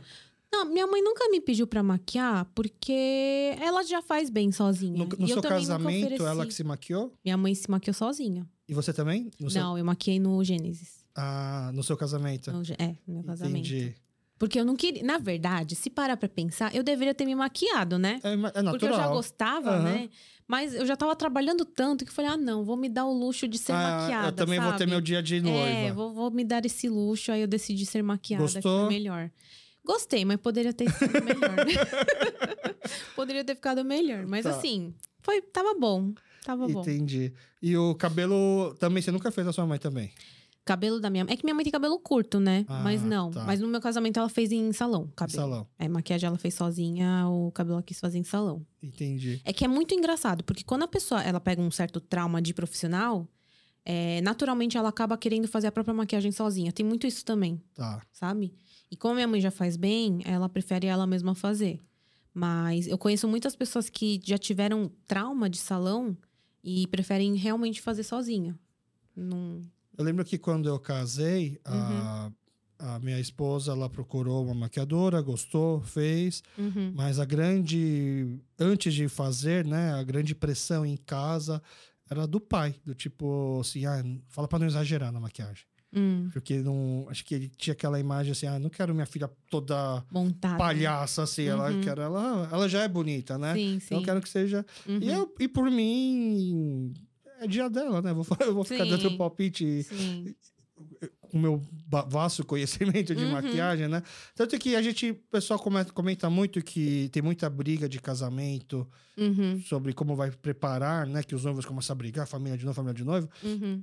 Nossa, eu e minha esposa, nossa preparação de casamento foi super tranquilo, porque eu sei que isso daqui é uma coisa que você gosta, você decide. Isso daqui Sim. é uma coisa que talvez você não faça tanta questão. Mas é porque a gente vive numa colônia. E, Tá. tem- e- e eu que já cresci nesse meio, é, vendo pessoas se maquiando, porque eu trabalhei, quando eu comecei também, eu trabalhei um tempo na Gênesis. né? Eu ajudava lá também. Uhum. E pra quem não sabe, Gênesis é minha ex-madrasta. Bom falar. E aí lá. Não, tem mais, né? Ainda existe tem? ainda, existe. Ah, Existe, tá. ficar aqui na Guarani. Uhum. E aí, é, quando eu trabalhava lá, acontece muito em casamento que quando os noivos estão casando, a parte da mulher fecha a parte da maquiagem. Tá, Fecha pra família toda. Tem um, tem um, eu sempre vi muito, não que isso é uma regra, tá. mas eu já cresci vendo muito isso. Então, tipo, a noiva fecha um pacote de maquiagem pra, Pra mãe. família, isso, a família inclui dela. sogra, nananã, põe as primas, dependendo, Ah, tá. inclui um pacote, porque quanto mais gente você coloca, às vezes o valor consegue ser ajustado. Aham. Então, normalmente fecham um pacote, né? E isso que acaba gerando estresse. Porque não é uma coisa que ela faz só pra ela, entendeu? Ah. Às vezes ela tem que incluir a família junto. E aí, de repente, entender que uma maquiadora não, não necessariamente, não é que ela é boa ou ruim, o estilo dela pode não bater com todo mundo. Exatamente, exatamente. É que a gente. É que a gente não tem. A gente, eu digo assim, a nossa comunidade tem capacidade para entender de que tal salão, tal maquiadora é esse estilo, tal maquiadora é outra. Uhum. A gente é muito de ficar dando palpite no trabalho dos outros Sim. e quer que, independentemente do estilo da maquiadora, faça do jeito que eu quero, não é? Sim. Até porque eu, hoje trabalho com um estilo assim. Eu sou muito mais a favor da qualidade do que a quantidade. Então hoje eu não faço tanta questão de atender muitas pessoas juntas, porque eu quero realmente é, Focar na agradar noiva. essa pessoa, exatamente. Porque ela, para mim, é muito mais importante. Uhum. Então, hoje eu não, não faço muita questão de. Exatamente por causa também do trabalho da criação de conteúdo, né? Então, eu acabo que hoje eu consigo meio que dividir, Equilibrar os trabalhos. equilibrar os trabalhos. É que eu, eu, eu fico imaginando na cabeça de como um comerciante. Acho que é- Uhum. aí você me corrige se o pensamento tá errado. Tá. De repente, faz de conta. O importante para mim, eu vou ter meu dia de trabalho. Eu- Uhum. Eu não consigo atender. Eh, se eu for atender uma noiva no sábado, eu só consigo atender no máximo uma, duas noivas, porque todo mundo casa do mesmo horário. Eh, Na Uhum. comunidade coreana, as igrejas são praticamente todas do mesmo horário do Sim. casamento, então não dá Uhum. para atender Sim, mais de uma sim, noiva. Então eu preciso potencializar ao máximo o faturamento. Só que aí, por exemplo, eu ponho na minha cabeça que eu preciso faturar num sábado dois mil reais, três mil reais. E aí a gente tem essa cultura do cacó, de querer Uhum, ficar cacá- pedindo uhum, desconto. Sim, sim. Aí na cabeça da pessoa, assim, não, eu não posso de dar desconto. Então eu vou dar, porque eu preciso fechar em dois mil. Então, em vez de fechar com dois, três, eu falo assim, não, traz mais gente que eu maqueio também. Aí a gente Uhum. mantém esse preço. Aí Sim. fica mais fácil de manter, né? Porque Sim. O custo de material é muito caro, por exemplo, mas o trabalho a físico. maquiagem é cara, sim, porque eu não trabalho com marcas baratas, né? Porque eu acho que se eu tô cobrando um preço, eu tenho que trazer também qualidade Tá. também de produto. É, mas com certeza a mão de obra, né? Porque, por exemplo, o que, que acontece? Sei lá, aconteceu já muito comigo. Ah, eu vou maquiar seis madrinhas e no final a noiva. Já chega na vez da noiva, você já tá cansada. Tá. A sua mão está cansada. O melhor é maquiar. O certo não é maquiar a noiva primeiro?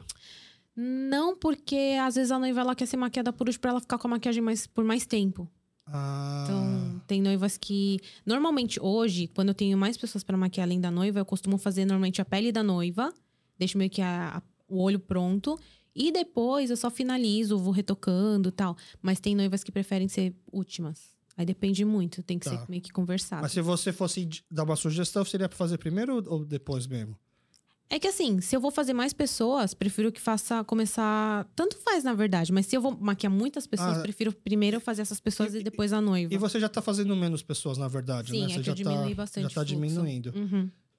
E aí, ho- hoje você tá com o YouTube, com o Instagram. O Instagram tá bem grande também, Uhum. maior que o YouTube. Sim. E é onde tem mais retorno, assim, pra criação de conteúdo. Criação de conteúdo no Instagram e TikTok, né? Mas mais Instagram. É. O YouTube deu uma caída porque, na verdade, ambas as redes deram uma boa caída porque tá, as entregas ultimamente andam ruim pra tudo, né? Tá. Mas o Instagram é que consolidou a parte de publicidade mesmo. É onde traz mais retorno publicitário. Uhum. Sim. Porque no YouTube, é- é- os tutoriais geralmente é você que escolhia os produtos ou eram parcerias? Eles te mandavam e aí você tinha Hum. que analisar. Tu- Na verdade, YouTube eu fazia do meu jeitinho, assim. Eu mesma pegava alguma coisa e gravava. Ah, então você tinha liberdade para falar realmente É, o que você achou. Sim. Porque se, se é uma empresa que tá te dando o produto, fica Uhum. meio chato você na falar verdade, mal. Na verdade, é, o- o YouTube é legal exatamente por conta disso, porque o YouTube te dá muito mais é, abertura de você falar o que, que você acha. Tá. Porque é mais tempo de vídeo, né? Ah, o entendi. Instagram, por ser tudo mais curto, você tem que ficar pensando muito bem o que, que você vai falar. O que, que vai caber naquele É, tempo? E o YouTube é legal porque você consegue abraçar melhor e trazer mais informação sobre lançamentos, produtos. E, e o Instagram te traz muita trends, assim? Você precisa ficar se atualizando em relação à maquiagem? Sempre tem muita trend do TikTok, né? Que aí TikTok. muita gente leva pro Instagram. Porque o TikTok hoje em dia é que tá engajando melhor, né? Mas você faz um, um conteúdo separado para cada um ou você Não. replica? Eu replico Ah, porque, tá. gente... é porque é difícil, é, né? Não dá não. dá não. É muito difícil. Tá. Eu não consigo. Mas- Mas é que eu tenho um preconceito com o público Uhum. do TikTok. Eu acho que eles não entendem as coisas. É que o público do TikTok é gente mais novinha, né? É, é eu não quis falar isso. É, é porque gente eles- mais novinha e é um tipo de edição que não tem muita edição. É muito básico as, as gravações. Ah, Eles não focam muito em gravação. Por exemplo, o Instagram já é importante você ter uma câmera boa, porque é o ponto de publicidade, né? Uhum. Então, você tem que saber gravar vídeo com coisas boas. Então, se você faz um padrão bom pro Instagram, já tá bom o suficiente pro TikTok. Sim, na verdade, o TikTok até eles acham os vídeos do Instagram um pouco exagerado, porque é muita qualidade. Ah, precisa ser, precisa ser mais K-Beauty, mais sim, natural. sim. Eles querem preferem uma coisa mais, tipo, Tá. é, como é que fala? Mais aleatória, sabe? Sem Aham. muita produção. Mais minimalista. sim- Mais, minimalista. Sim. Entendi. Mas é porque é novo também, né, o TikTok. Como o Instagram já tá há muito tempo, pode Uhum. ser que foi mudando, né? Mas o TikTok hoje em dia é bem mais minimalista. E indo pro, como lado de criadora de conteúdo, Uhum. quais são os projetos que você gostaria de fazer e focar mais? Tipo, qual seria assim, ah, uma, uma collab com a Pony, por exemplo? Quais seriam os Nossa, sonhos? Meu sonho seria muito fazer várias collabs. Eu tenho, na verdade, pro- alguns projetos em mente que eu ainda não comecei, mas eu quero muito trazer algumas pessoas para eu maquiar e conversar no meu Ah, canal, Entendi. é, de preferência asiáticas, Dá né? pra conversar enquanto maqueia? Dá, que aí eu vou conversando, aí a pessoa vai falando e eu vou maquiando. Ah, seria um eu tô- eu conteúdo tô- muito legal. Tô com uma ideia de fazer esse projeto já. é, e eu quero em breve, mas eu já, na verdade, tô com ele cabe- na cabeça faz muito tempo, mas até hoje eu não fiz nada. E, e eu quero muito levar grupos pra Coreia pra fazer um tour de K-Beauty. Tá. Então vai ser uma, um grupo Dá pra mais- fazer um turismo de K-Beauty? Sim, que seria mais focado em mercado de beleza mesmo. Aí, aí Porque vai... existem grupos de turismo, né? Tá. Mas eu tenho uma ideia de levar um grupo para K-Beauty, então para conhecer algumas marcas, alguns escritórios, conhecer alguns pontos como museu. Aham. É, Tem museu flagship. pra isso? Tem, tem. Ah, eu é? quero levar tipo focado em beleza. Ah, Então, como, como eu sou conhecida exatamente por conta disso, né? Eu queria muito fazer esse projeto dar certo, porque aí seria mais uma forma de eu não ficar só maquiando, sabe? É- Essa ideia surgiu depois da sua última viagem, que não faz muito tempo? Ou você foi para essa viagem justamente para poder montar esse projeto? Na verdade, eu fui para essa viagem já montando, já com em mente esse projeto na cabeça. Tá. Já. Já fui. E aí você imagina uma turma de quantas pessoas que seria legal Olha, passear pra junto? começar uns 10, porque eu que ia fazer tudo, né? Eu seria a guia, Tá. a guia e influenciadora. Aham. Mas dependendo até umas 30 junto com a agência, né? Porque eu vou fazer uma, uma collab com a agência. Aí teria que pegar um busão para poder fazer Sim, tudo, sim, caminhar sim. para lá e para cá. Sim, então eu tenho essa ideia de fazer essa tour. Não sei mais se é esse ano, porque a ideia era lançar uma agora em outubro. Aham. Mas eu acho que esse ano já não vai acontecer, então ano que vem. E existe uma maquiagem diferente para usar Rambo? Na verdade, Rambo, normalmente eles usam uma maquiagem mais simples. Às vezes elas marcam até um pouco mais o olho de acordo com a cor do Rambo. Ah, tá. E, mas fora isso, muda muito, não. Porque num casamento coreano, né, Uhum. tem... Tem aquela bolinha, né, que aqui. Então, tem a, tem a primeira maquiagem. Tem a, eu imagino assim, né, pra quem não conhece os casamentos coreanos, até virou moda uma época falar de casamento coreano, né? Uhum, Tinha aquela primeira parte onde é numa igreja, geralmente, ou num salão, Sim. que é a cerimônia. uhum, Aí depois tem uma parte da recepção. Uhum. E aí depois sai da cerimônia do chá lá, que é com as vestimentas tradicionais. Sim, Dá pra, fazer, dá pra usar a mesma maquiagem do começo ao fim. sim, sim. A única coisa que acrescenta é uma bolinha vermelha na bochecha, né? E quando isso é uma maquiagem que pinta, cola? Então, antigamente usava batom. Hoje em dia já Ah. tem uma bolinha que você cola, tá. que é mais prático e não danifica a E maquiagem. aí é só né? tirar depois. Sim, é só tirar. Entendi. Normalmente é só isso. E aí você tinha que acompanhar, então, só por causa dessa bolinha? Sim, dependendo da noiva, a gente tinha que acompanhar. Porque tu fica retocando, fica? Então, aí depende muito, porque a noiva ela tem algumas opções de pacote. Ela pode incluir retoque, pode não incluir. Se ela inclui, tem que ficar até o final. Se ela não inclui, eu posso ir embora depois que eu terminar. Tá. E no casamento coreano também tem essa parte do. O retoque seria o chá. Ou você deixaria a bolinha. do Tipo, ó, É, depois é só você pegar é, e colar. é casamento de noiva coreana, normalmente tem retoque já. Ah, Elas com pedem pra retoque. incluir exatamente porque tem que mudar o cabelo, porque tem que usar o acessório lá do Rambo, né? Ah, Aí tem também a, a inclusão das bolinhas no rosto. e quando chora também tem que retocar. E quando chora também tem que tocar. Apesar, é bem difícil hoje em dia, porque hoje em dia a gente tem muito material bom, né? De trabalho. Ah, tá. Achei que você falou que é bem difícil uma duração. noiva chorar É, hoje em dia. não, né? chorar, chora. Mas tem Tá. muita noiva que acha que vai chorar e na hora não chora. Também Tá. tem. É, Mas- nem é precisar do retoque. É, hoje em dia tem muito material bom pra trabalhar e como eu, eu gosto de fazer uma pele mais natural, eu uso uma camada bem fina de base. Então ela não interfere tanto na questão de abrir, sabe? É mais e tranquilo. um- uma, uma viagem de turismo de K-Beauty pra Coreia. Uhum. Não pode ser no verão. Não, porque é muito quente, Isso vai ficar suando. vai ficar suando. O ideal é fazer ou primavera ou outono. Tá. Inverno também não é bom, porque é Inverno muito também frio. é muito frio. Ah, mas eu digo em relação pra. Eu imagino que se você vai fazer uma viagem de. K-Beauty, as pessoas vão querer ser maquiadas lá. Depende, eu acho que mais que maquiada elas vão querer fazer parte estética, né? Ah, Mais que maquiagem, tá. elas vão querer fazer massagem. Eu acho que Ah, a maquiagem entendi. não, nem tanto. Elas vão querer focar mais em parte de estética. Ah, e aí já até fazer parceria com alguns salões, fechar. Uhum. E, e você já viu aqueles salões que aparecem nas novelas coreanas, que é prédio, um monte de. Tem uma série que ficou famosa, assim, Hum. que é do Park Bo-gum, onde ele Ah. namora uma menininha que trabalha no salão. Sei, sei, sei, sei. Esse tipo de salão realmente existe Não lá? existe. Existe vários. É. É. que eu não contei, mas eu tô indo pra Coreia daqui duas semanas. Ah, é? Tô indo então, quando o lá. episódio for pro ar, você vai estar na Coreia, eu é, acho. vou estar então. na Coreia. Entendi. Então eu tô indo lá e aí eu não sei, vou ver se eu faço alguns conteúdos por lá, em salão, essas Uhum. coisas. Tá. Bom, é, a gente vai então entrando agora para Uhum. segunda parte, porque eu acho que essa parte final, Uhum. que muito, às vezes dura 5, 10 minutinhos, é parte rápida, Tá. mas muitas vezes é onde fica a segunda metade do programa, porque Uhum. tem gente que gosta de falar bastante sobre Sim. esses três assuntos que eu vou puxar agora. Tá. Primeiro é gastronomia. Então, Uhum. eu peço para você uma indicação do que você gosta de comer e aonde dá para comer isso. Uhum. Qualquer tipo de comida. O tema, na verdade, é comida de afeto, aquilo que você gosta de comer quando você não está se sentindo bem, seja fisicamente ou emocionalmente. Tá. Depois, uma indicação de série ou Uhum. filmes e conteúdos de streaming. É, pode ser coreanos, pode ser também da sua área de especialidade. Já falou aqui da Pony, por exemplo. Sim. E também, por último, é uma indicação de música. Se te colocam no Noreban e falam assim, ó, se você só vai sair hoje se você cantar uma música, que música você cantaria? E se você é daquelas que adora Noreban, canta um monte, Uhum. hoje você só vai cantar uma música, porque o resto vai ter que cantar também. Tá. Que música que você escolheria? Tá. Primeiro, música, é, comida de afeto, o que me lembra, assim, muito a minha família. Kimchi jjigae. Tá. Eu gosto, na verdade, muito de comer, assim. Comida, pra mim, é uma coisa, assim, que eu gosto muito. E principalmente comida coreana. Mas uma que me traz muito afeto é a kimchi jjigae, que lembra muito a minha infância. Você cozinha? Cozinho quando eu quero. Kimchi jjigae você come em casa ou você come É, fora? Normalmente eu como fora, mas eu amo kimchi jjigae da minha mãe. Minha mãe, ela manda muito. em- Nossa, minha mãe cozinha muito bem. Eu gosto muito da comida da minha mãe, é, mas kimchi jjigae é um prato assim que lembra muito momentos de felicidade. Então é uma comida bem de afeto. Um lugar que eu gosto muito de indicar, deixa eu até pegar aqui no celular. Acho que é New.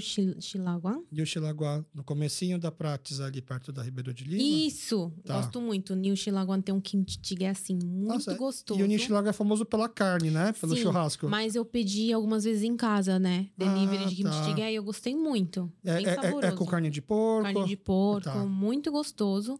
Mas se for indicar mais alguns pratos, eu também amo takarbi. Takarbi. Takarbi eu amo do Hwangtokir. Do Hantoki. Nossa, amo Hwangtokir, é muito Tá. bom. Takarbi, ao pé da letra, parece que é costela de frango, mas na verdade ele é um. É um refogado, ele é um. Tem topoki, É, tem frango, verduras. de frango. E aí o mais legal, na verdade, é o arroz no final. E é o né? arroz, que eles fazem meio que um risoto depois, É. fica uma delícia. Uhum. Amo. Agora, se pensar em carne, eu gosto muito também de carbi. Super garbi. Super garbi. Super garbi. carne Eu gosto muito lá do Gyeongmijeon. Tá? Tanto o super garbi e o bibimbap. Força bibimbap deles Uhum. é muito bom. E Ai. o, e o Camin John, ele fez muito sucesso porque era um dos únicos restaurantes que abria de domingo, né? Sim, da- hoje tem mais. sim, né? sim. Aos poucos o Bom Retiro tá ganhando vida ao domingo também. Sim, Nossa, não- hoje em dia todos os restaurantes que abrem de domingo estão cheios. Aqui não são Uhum. muitos, sim. mas quem sim. abre tá cheio. É verdade. E o Camin John Costela é muito famosa. Sim. Também gosto muito de kamjatang. Tá? Eu só vou falar de comida.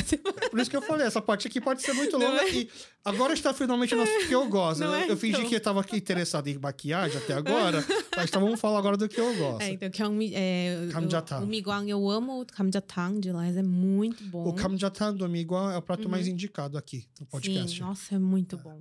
E aí, esse final de semana eu comi no Moim, que é um restaurante novo. Ah, na- no centro comercial. Gente, eu não mu- fui ainda. muito bom o topoki deles. Topoki. O topoki deles é muito gostoso. É bem apimentado, moderado. É moderado, não é tão apimentado, mas o tempero é bem gostoso. Tá. Gostei bastante do topoki Você deles. pediu alguma coisa pra acompanhar o topoki? Pedi samgyeopsal e bulgogi. Caramba.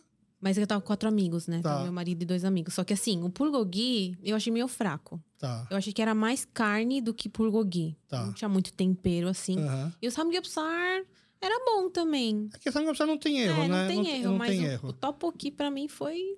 O, o seu marido não é coreano, Não, meu marido é japonês. mas ele gosta de comida coreana? Muito. Ele ama comida coreana. Ele come comida apimentada. Tudo, tudo, tudo, Tá. tudo, tudo. Ele, Ele, também então, ele não reclama do kimchi jjigae da sua mãe, Nossa, nada. nem do cheiro de kimchi na geladeira. Nada. Ele Ah. ama comida coreana. É, isso eu falo que ele acho que nasceu pra ser coreano, viu? Porque quando eu vou pra Coreia com ele, nossa, ele ama, ama, ama, ama. Mas você gosta, você acha os restaurantes de comida coreana da Coreia assim, no geral, te satisfaz? Muito. Ah, é. Nossa, eu acho bom e barato. É, Comida isso é na verdade. Coreia é bom e barato. É, é- é barato. Uhum. Se você for. Se, lógico que dá pra, dá pra ser caro também, mas dá Sim. pra ser barato. É que eu, eu tenho a impressão de que a, a a média dos restaurantes. Lógico que Uhum. se você procurar, tem lugares muito melhores do que dos aqui. Sim. Mas acho que a média lá, como eles adocicaram muito o paladar um pouco assim, Uhum. eu, eu, eu sinto que aqui ainda é uma comida um pouco mais caseira dos restaurantes aqui do Brasil do que dos restaurantes da É Coreia. que acho que depende do bairro, né? Ah, Depende do bairro também. Tá. É que eu gosto de comer quando vou na Coreia. Naque... Sabe naqueles chiktangs que tem variedade? Sei. Lá é muito caseiro. Aham. Lá é bem bom. É, é barato e bom. Acho que dá pra fazer uma excursão pra comer, você não acha? Nossa, Vegetariano? total. Não, comida vai ter certeza. Se não for pra comer, nem é melhor não ir. que comida é muito bom. Agora, finalizando, vai. Um, um frango frito. Tem um lugar que eu também gosto muito, que chama Chicken Club. Chicken Club, tá. Muito gostoso o Chicken Club. Tá. Você prefere Yamnyan Chicken ou normal?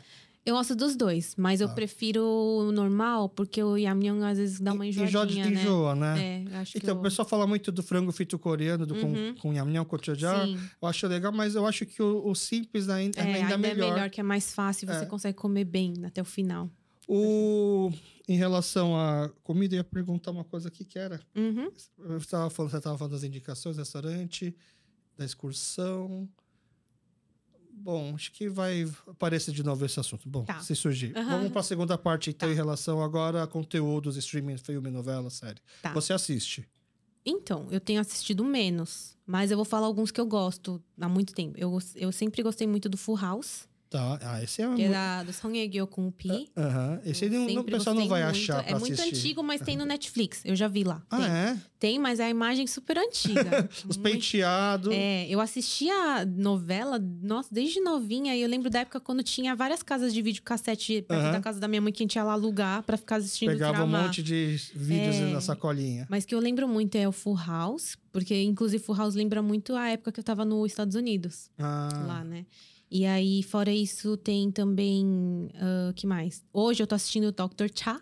tá. Ah, acabou de sair, né? É muito legal. Ah, é? Muito, é muito comédia. legal. É comédia, é muito legal. Eu gostei muito também daquele. é, como que é? Pretendente Surpresa? Como que é em coreano? Agora me deu um branco. Tá, eu, eu Sabe sei, qual eu é, sei né? qual que é. Pretendente. Surpresa também foi, foi uma novela muito legal. Outro que eu gostei muito foi o The Glory. Tá. Eu achei o The Glory um pouco pesado, mas acho que é um pouco da realidade do que acontece, que as pessoas não sabem muito, né? Aham, Essa questão do Relação a- bullying. do bullying que é forte lá na Coreia. O que mais? Eu vou falando das séries, eu lembrei Uhum. que ia falar em relação à comida que tem a ver com a série. Uhum, É, coincidentemente, hoje, a minha esposa me mandou um vídeo, uhum, um Reels, do Kang Ho-dong. hum. É, é, um programa bem antigo, acho que era aquele Iba, Ibagi, Ah, Ibagi. Aham. que tá o Kang Ho-dong, aí tá o Seung-gi, né? Aham, aham. E, tá, e tá aquele cantor que era do, do Chucky, lá, esqueci o nome Ah, dele. É, é, e era o, que- o que participava do Ibagi junto, né?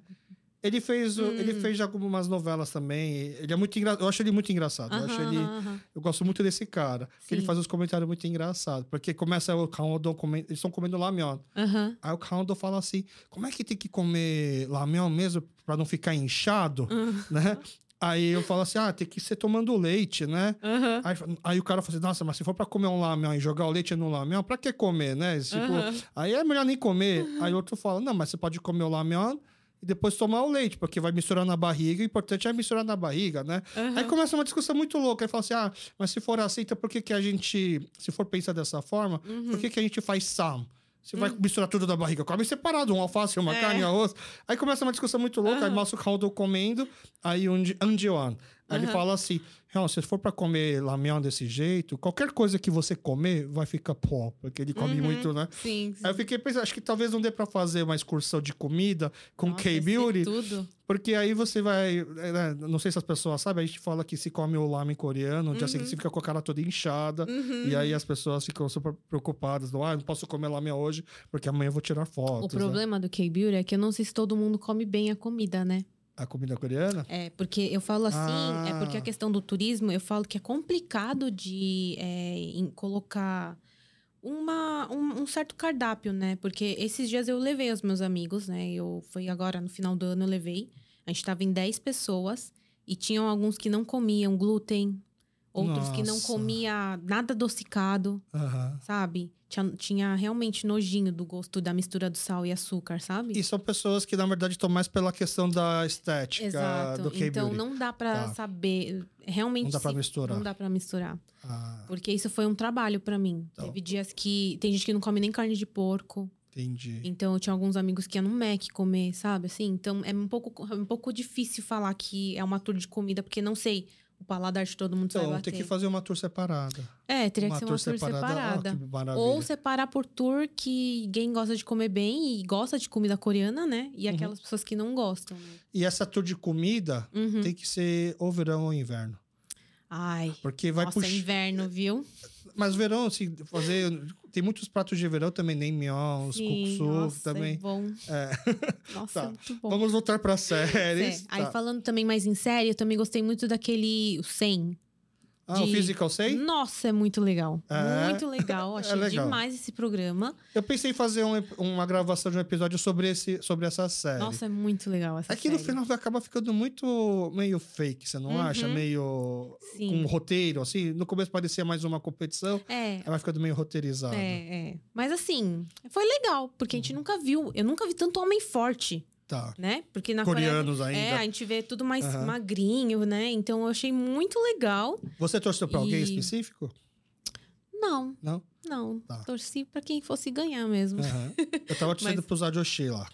Não, é verdade. Eu torci muito pra aquele lutador. É. Uhum, que era mais velho. Aham. Nossa, é verdade. Eu Ele é muito bom. E aí, que mais? Deixa eu pensar.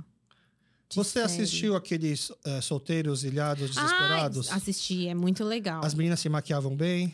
É uma maquiagem bem naturalzinha, né? É. E- e é porque elas ficavam um tempão na, na, Sim, num outro sim, quartinho se sim, maquiando, sim. né? Mas eu gostei. Bem legal. Esse programa tá tão em alta que ele já tá pra lançar o 3. Você assistiu os dois. Já assisti Qual os você dois. gostou mais? Do Eu primeiro gostei ou da mais segunda? do 2. Do dois? É que assim, acho que foi bem diferente um do outro, né? Uhum. Eu achei muito legal o um, por conta da história da, daquela influenciadora, né? Que, que vestiu várias marcas e aí deu um bafafá, porque Ah, sei, algumas a- eram a coisas tia- falsificadas e tal. Mas os dois também foi legal porque foi vibes diferentes. E você gostou dos casais? Ah, eu gostei. É? Eu gostei. Achei bem bonitinho os casais. Na Aham. verdade, no dois formou. Só, formou dois, né? Dois casais, né? Que formaram. Não sei. dois. Pra mim, o importante é que formou o casal com a menina que tava toda hora tomando rejeição lá do outro cara. Quem que era mesmo? É uma que ela virou. ela- inclusive, ela. Ah, essa menina. Ah, a Sergi? É, que ela. Eu não sei se você percebeu. Ela é a menina que morre no The Glory. Ah, sim! Sabe a mina que ah, morre- formou três, então. É, formou É, três? É. Essa que forma o The Glory formou. Aí tinha a Sergi, que foi a mais cobiçada. Ah, é verdade. E teve aquela que já tava, já tava certo que ela ia ficar com o cara. Aham, Foram três casais. Essa menina que morre. Eu tava torcendo pra essa menina que morre no The Glory ficar com alguém. Porque ela, Ah, se ela, é merece alguém. Não, eu tinha muita vontade de ir lá conhecer o, o namorado dela. Não sei se eles Ah, estão juntos sei. ainda, o mas. cara não. do alfaiate, ele é muito engraçado, ele é né? muito engraçado. Meu, É. eu acho que ele fez toda a diferença no reality show. E você sabe que ele trabalhou pro cara do primeiro, sim, né? do primeiro, alfaiate. sim. é. Nossa, achei ele sensacional. Muito Tipo, legal. sabe- Ele sabe o que quer, meio Sationa, assim, né? Meio viajante, mas. Sim, nossa, mas achei É. muito. Achei o dois muito legal. é, esse Achei casal, pra que- mim, foi o, casal, o melhor Sim, casal. Eu achei que foi muito legal esse programa e eu tô esperando agora o 3, né? Porque esse é legal. É, é difícil conseguir renovar, como é que fala? As. é, continuar uma temporada e ainda conseguir manter surpresa, Sim, né? não, eu fiquei até sabendo que a Netflix tá investindo 2 bilhões e meio para, quer dizer, os Estados Unidos, né, tá, tá Aham. investindo pra Coreia fazer só programas coreanos. E, em julho vai sair uma série aqui no, no- Uhum. na HBO do Brasil que foi gravada parceria Coreia e Brasil. Ah, é? É, a- chama- é uma série que teve trouxe idols da Coreia Eu quase fui maquiar. nessa, Eles nessa Me série. chamaram pra maquiar, Não deu certo no final. mas aí não sei o que aconteceu, eu não fui. Tá. Eu acabei não indo. Acho que eles, a gente não conseguiu negociar e aí eu não fiz. Entendi. Então vai sair essa série acho que em julho. Uhum. né? E, é- é, tá... e aí a gente pode até já explicar aqui, então, a gente estava conversando aqui em off, né? Uhum. Não, vamos- fazer assim. Termina de fazer agora a indicação de música. Você Tá. gosta de cantar Norebá? Olha, eu amo Noreban. Não canto bem, mas eu, Tá. mas eu gosto. Mas se tem uma música que eu nunca esqueço toda vez que eu vou, é o Par e Pari do Tabiti. Tabiti, sabe? Tá, Tabiti. É. O nome da. Eu achei é que tava... 8282. É o nome da música. É o nome da música. Ah, tá. Eu achei que você tava falando já o código Não, do. não, não. É o nome da música. Tá. É 8282. É Se eu Pali não me engano, Pali. até o, o código deve ser 8282, mas não, é, é o nome da música Ah, 8282. acho difícil, porque 8282, pra quem não sabe, 8 que- em coreano é par, 2 é i, então fica pali, como se fosse É, pali pali. pali, Que é. quer dizer rápido, rápido, Rápido, rápido. E é um número muito cobiçado, eu Será acho, que pra esse ser. é o nome da música? Deixa eu ver. Ou será que Agora é o eu tô na código? dúvida. Será? Deixa eu ver. Tabichi. Tabichi pari. Acho que é isso mesmo. É o nome da música. Eu não tô errada. Não, minha dúvida é se ela, se ela é o código pra poder entrar a música lá quando você pega o controle do Noreba. Não, é o nome, é o nome da música. ó. Tá. Tá, então, eu tava falando assim, eu tava pensando, ia ser muito bom se o nome da música também fosse o mesmo código Uhum. pra entrar. Não, é- Tá. esse é o nome da música. Você sempre gosto canta. muito. Esse daqui eu gosto porque acho que eu já, já tô. A voz já tá bem alinhada, sabe? gosto muito dessa música. Gosto muito de também cantar 21. Gosto muito de cantar Blackpink. Blackpink. Então você continua acompanhando os, os novos grupos de K-pop. Sim, talvez eu irei no show do Blackpink ainda esse ano, Aonde? lá em Nova York. ah, é? Uhum. Ó. Eu, eu tô com. Nossa, eu tô muito orgulhosa delas, assim. Sim. É, é um grupo que praticamente cresceu e tá fazendo a cultura ser conhecida no mundo, Sim, né? sim. Mundialmente. Tanto o Blackpink como o BTS. Aham. Graças a eles, exatamente até porque o K-Beauty não morre, Tá. né? Porque eles estão tão fortes mundialmente que as pessoas ainda conseguem continuar consumindo, né? Vai ter show do Epic High aqui no Brasil. Sim, eu fiquei sabendo. Vai ter a Espa também, vai vir agora Ah, em é? setembro. Ah, você tá Eu tô, antenado, é, eu então. tô bem por. Você então, eu fala que você não tá dentro dentro. da comunidade da colônia, mas dos acontecimentos, Os é, eu não, tô, eu não tô muito conectada assim com as pessoas. as fofocas. É, mas assim, eu sei tudo em relação à cultura, né? Tá. De quem vai vir, quem veio. E o pessoal pede gosto. também esse tipo de conteúdo? Não. Olha, é que eu nunca perguntei sobre isso, Tá. mas eu acho que se eu fizesse vídeos falando sobre beleza, essas coisas assim, eu acho que as pessoas iam gostar. Tipo, analisando a maquiagem de não sei quem. Isso também era um vídeo que eu queria muito fazer, mas eu acho que eu não fiz por preguiça. Tá. Mas eu queria muito fazer. Bom, se você que tá ouvindo gostaria que fizesse, por favor. Comenta aí. Você acha que o pessoal, se fosse pedir maquiagem, Aham. pediria mais de idol ou de atriz de determinada novela? Normalmente eles me pedem muito de tramar. De tramar. desses tramar. Só que assim, não tem muita coisa, Porque, né? na verdade, Porque é uma tá. maquiagem muito natural. Aham. Então, no final, eu acabo sempre fazendo uma maquiagem com um pouquinho mais de cor. Mas você acha que a maior parte do seu público é mais público de tramar do que de K-pop? Porque existe. São públicos re- diferentes, né? Uhum. Olha, eu acho que é um pouco dos dois. Tá. Tem um pouco dos dois. Mas eu acho que é mais skincare. Eu acho que tem um público muito forte que gosta de cuidados com a pele. Que não tem nada a ver nem, nem com um nem com o outro. É, é. São tudo, assim. É porque, assim, eu tenho... O meu nicho, o meu público é muito parecido com o da Joy, né? E a, Jo- e a Joy, ela tem muito público de skincare. Tá. Que gosta de cuidar da pele. Então, a gente tem um pouco do, dos mesmos públicos. Você não recebe as mensagens, como você tem bastante seguidor, principalmente Uhum. no coreano, do tipo, ah, onde eu encontro um coreano? Ah, já recebi muito. É, mas é que hoje em dia eu já não dou mais. Como é que fala? Não- Você respondia? Antes eu respondia, que, que mas... você ai, responde? Falava assim, gente, não é porque ele é coreano que é, que é melhor. Gente, homem é tudo igual. não muda nada, só muda de país.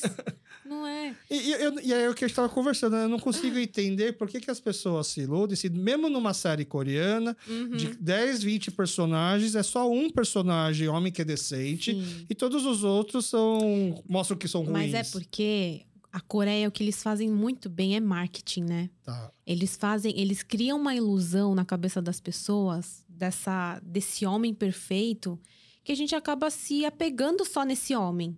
Esquece que tem outros, né? E eu falo mais, eu já fui essa pessoa super iludida de ficar vendo vários tramar e achar que um homem ia bater na porta de casa com um cavalo branco. entendeu? E a verdade é que não é assim que acontece, sabe? Eu acho que tudo tem a hora certa. Não, né? Mas mesmo mocinho no trama, quase sempre o cara começa meio folgado. Sim. Um cara, tipo, insuportável. Uhum. né? É meio que uma regra padrão. A né? verdade é, conviva com um pra você ver, entendeu? Não é, é que é muito marketing, né? E o mesmo eu Muito. falo das mulheres coreanas, porque mostra Sim. na novela a menina meiga e tal. Vai conhecer como é uma Não Adma de é, verdade. É mó muxiqué.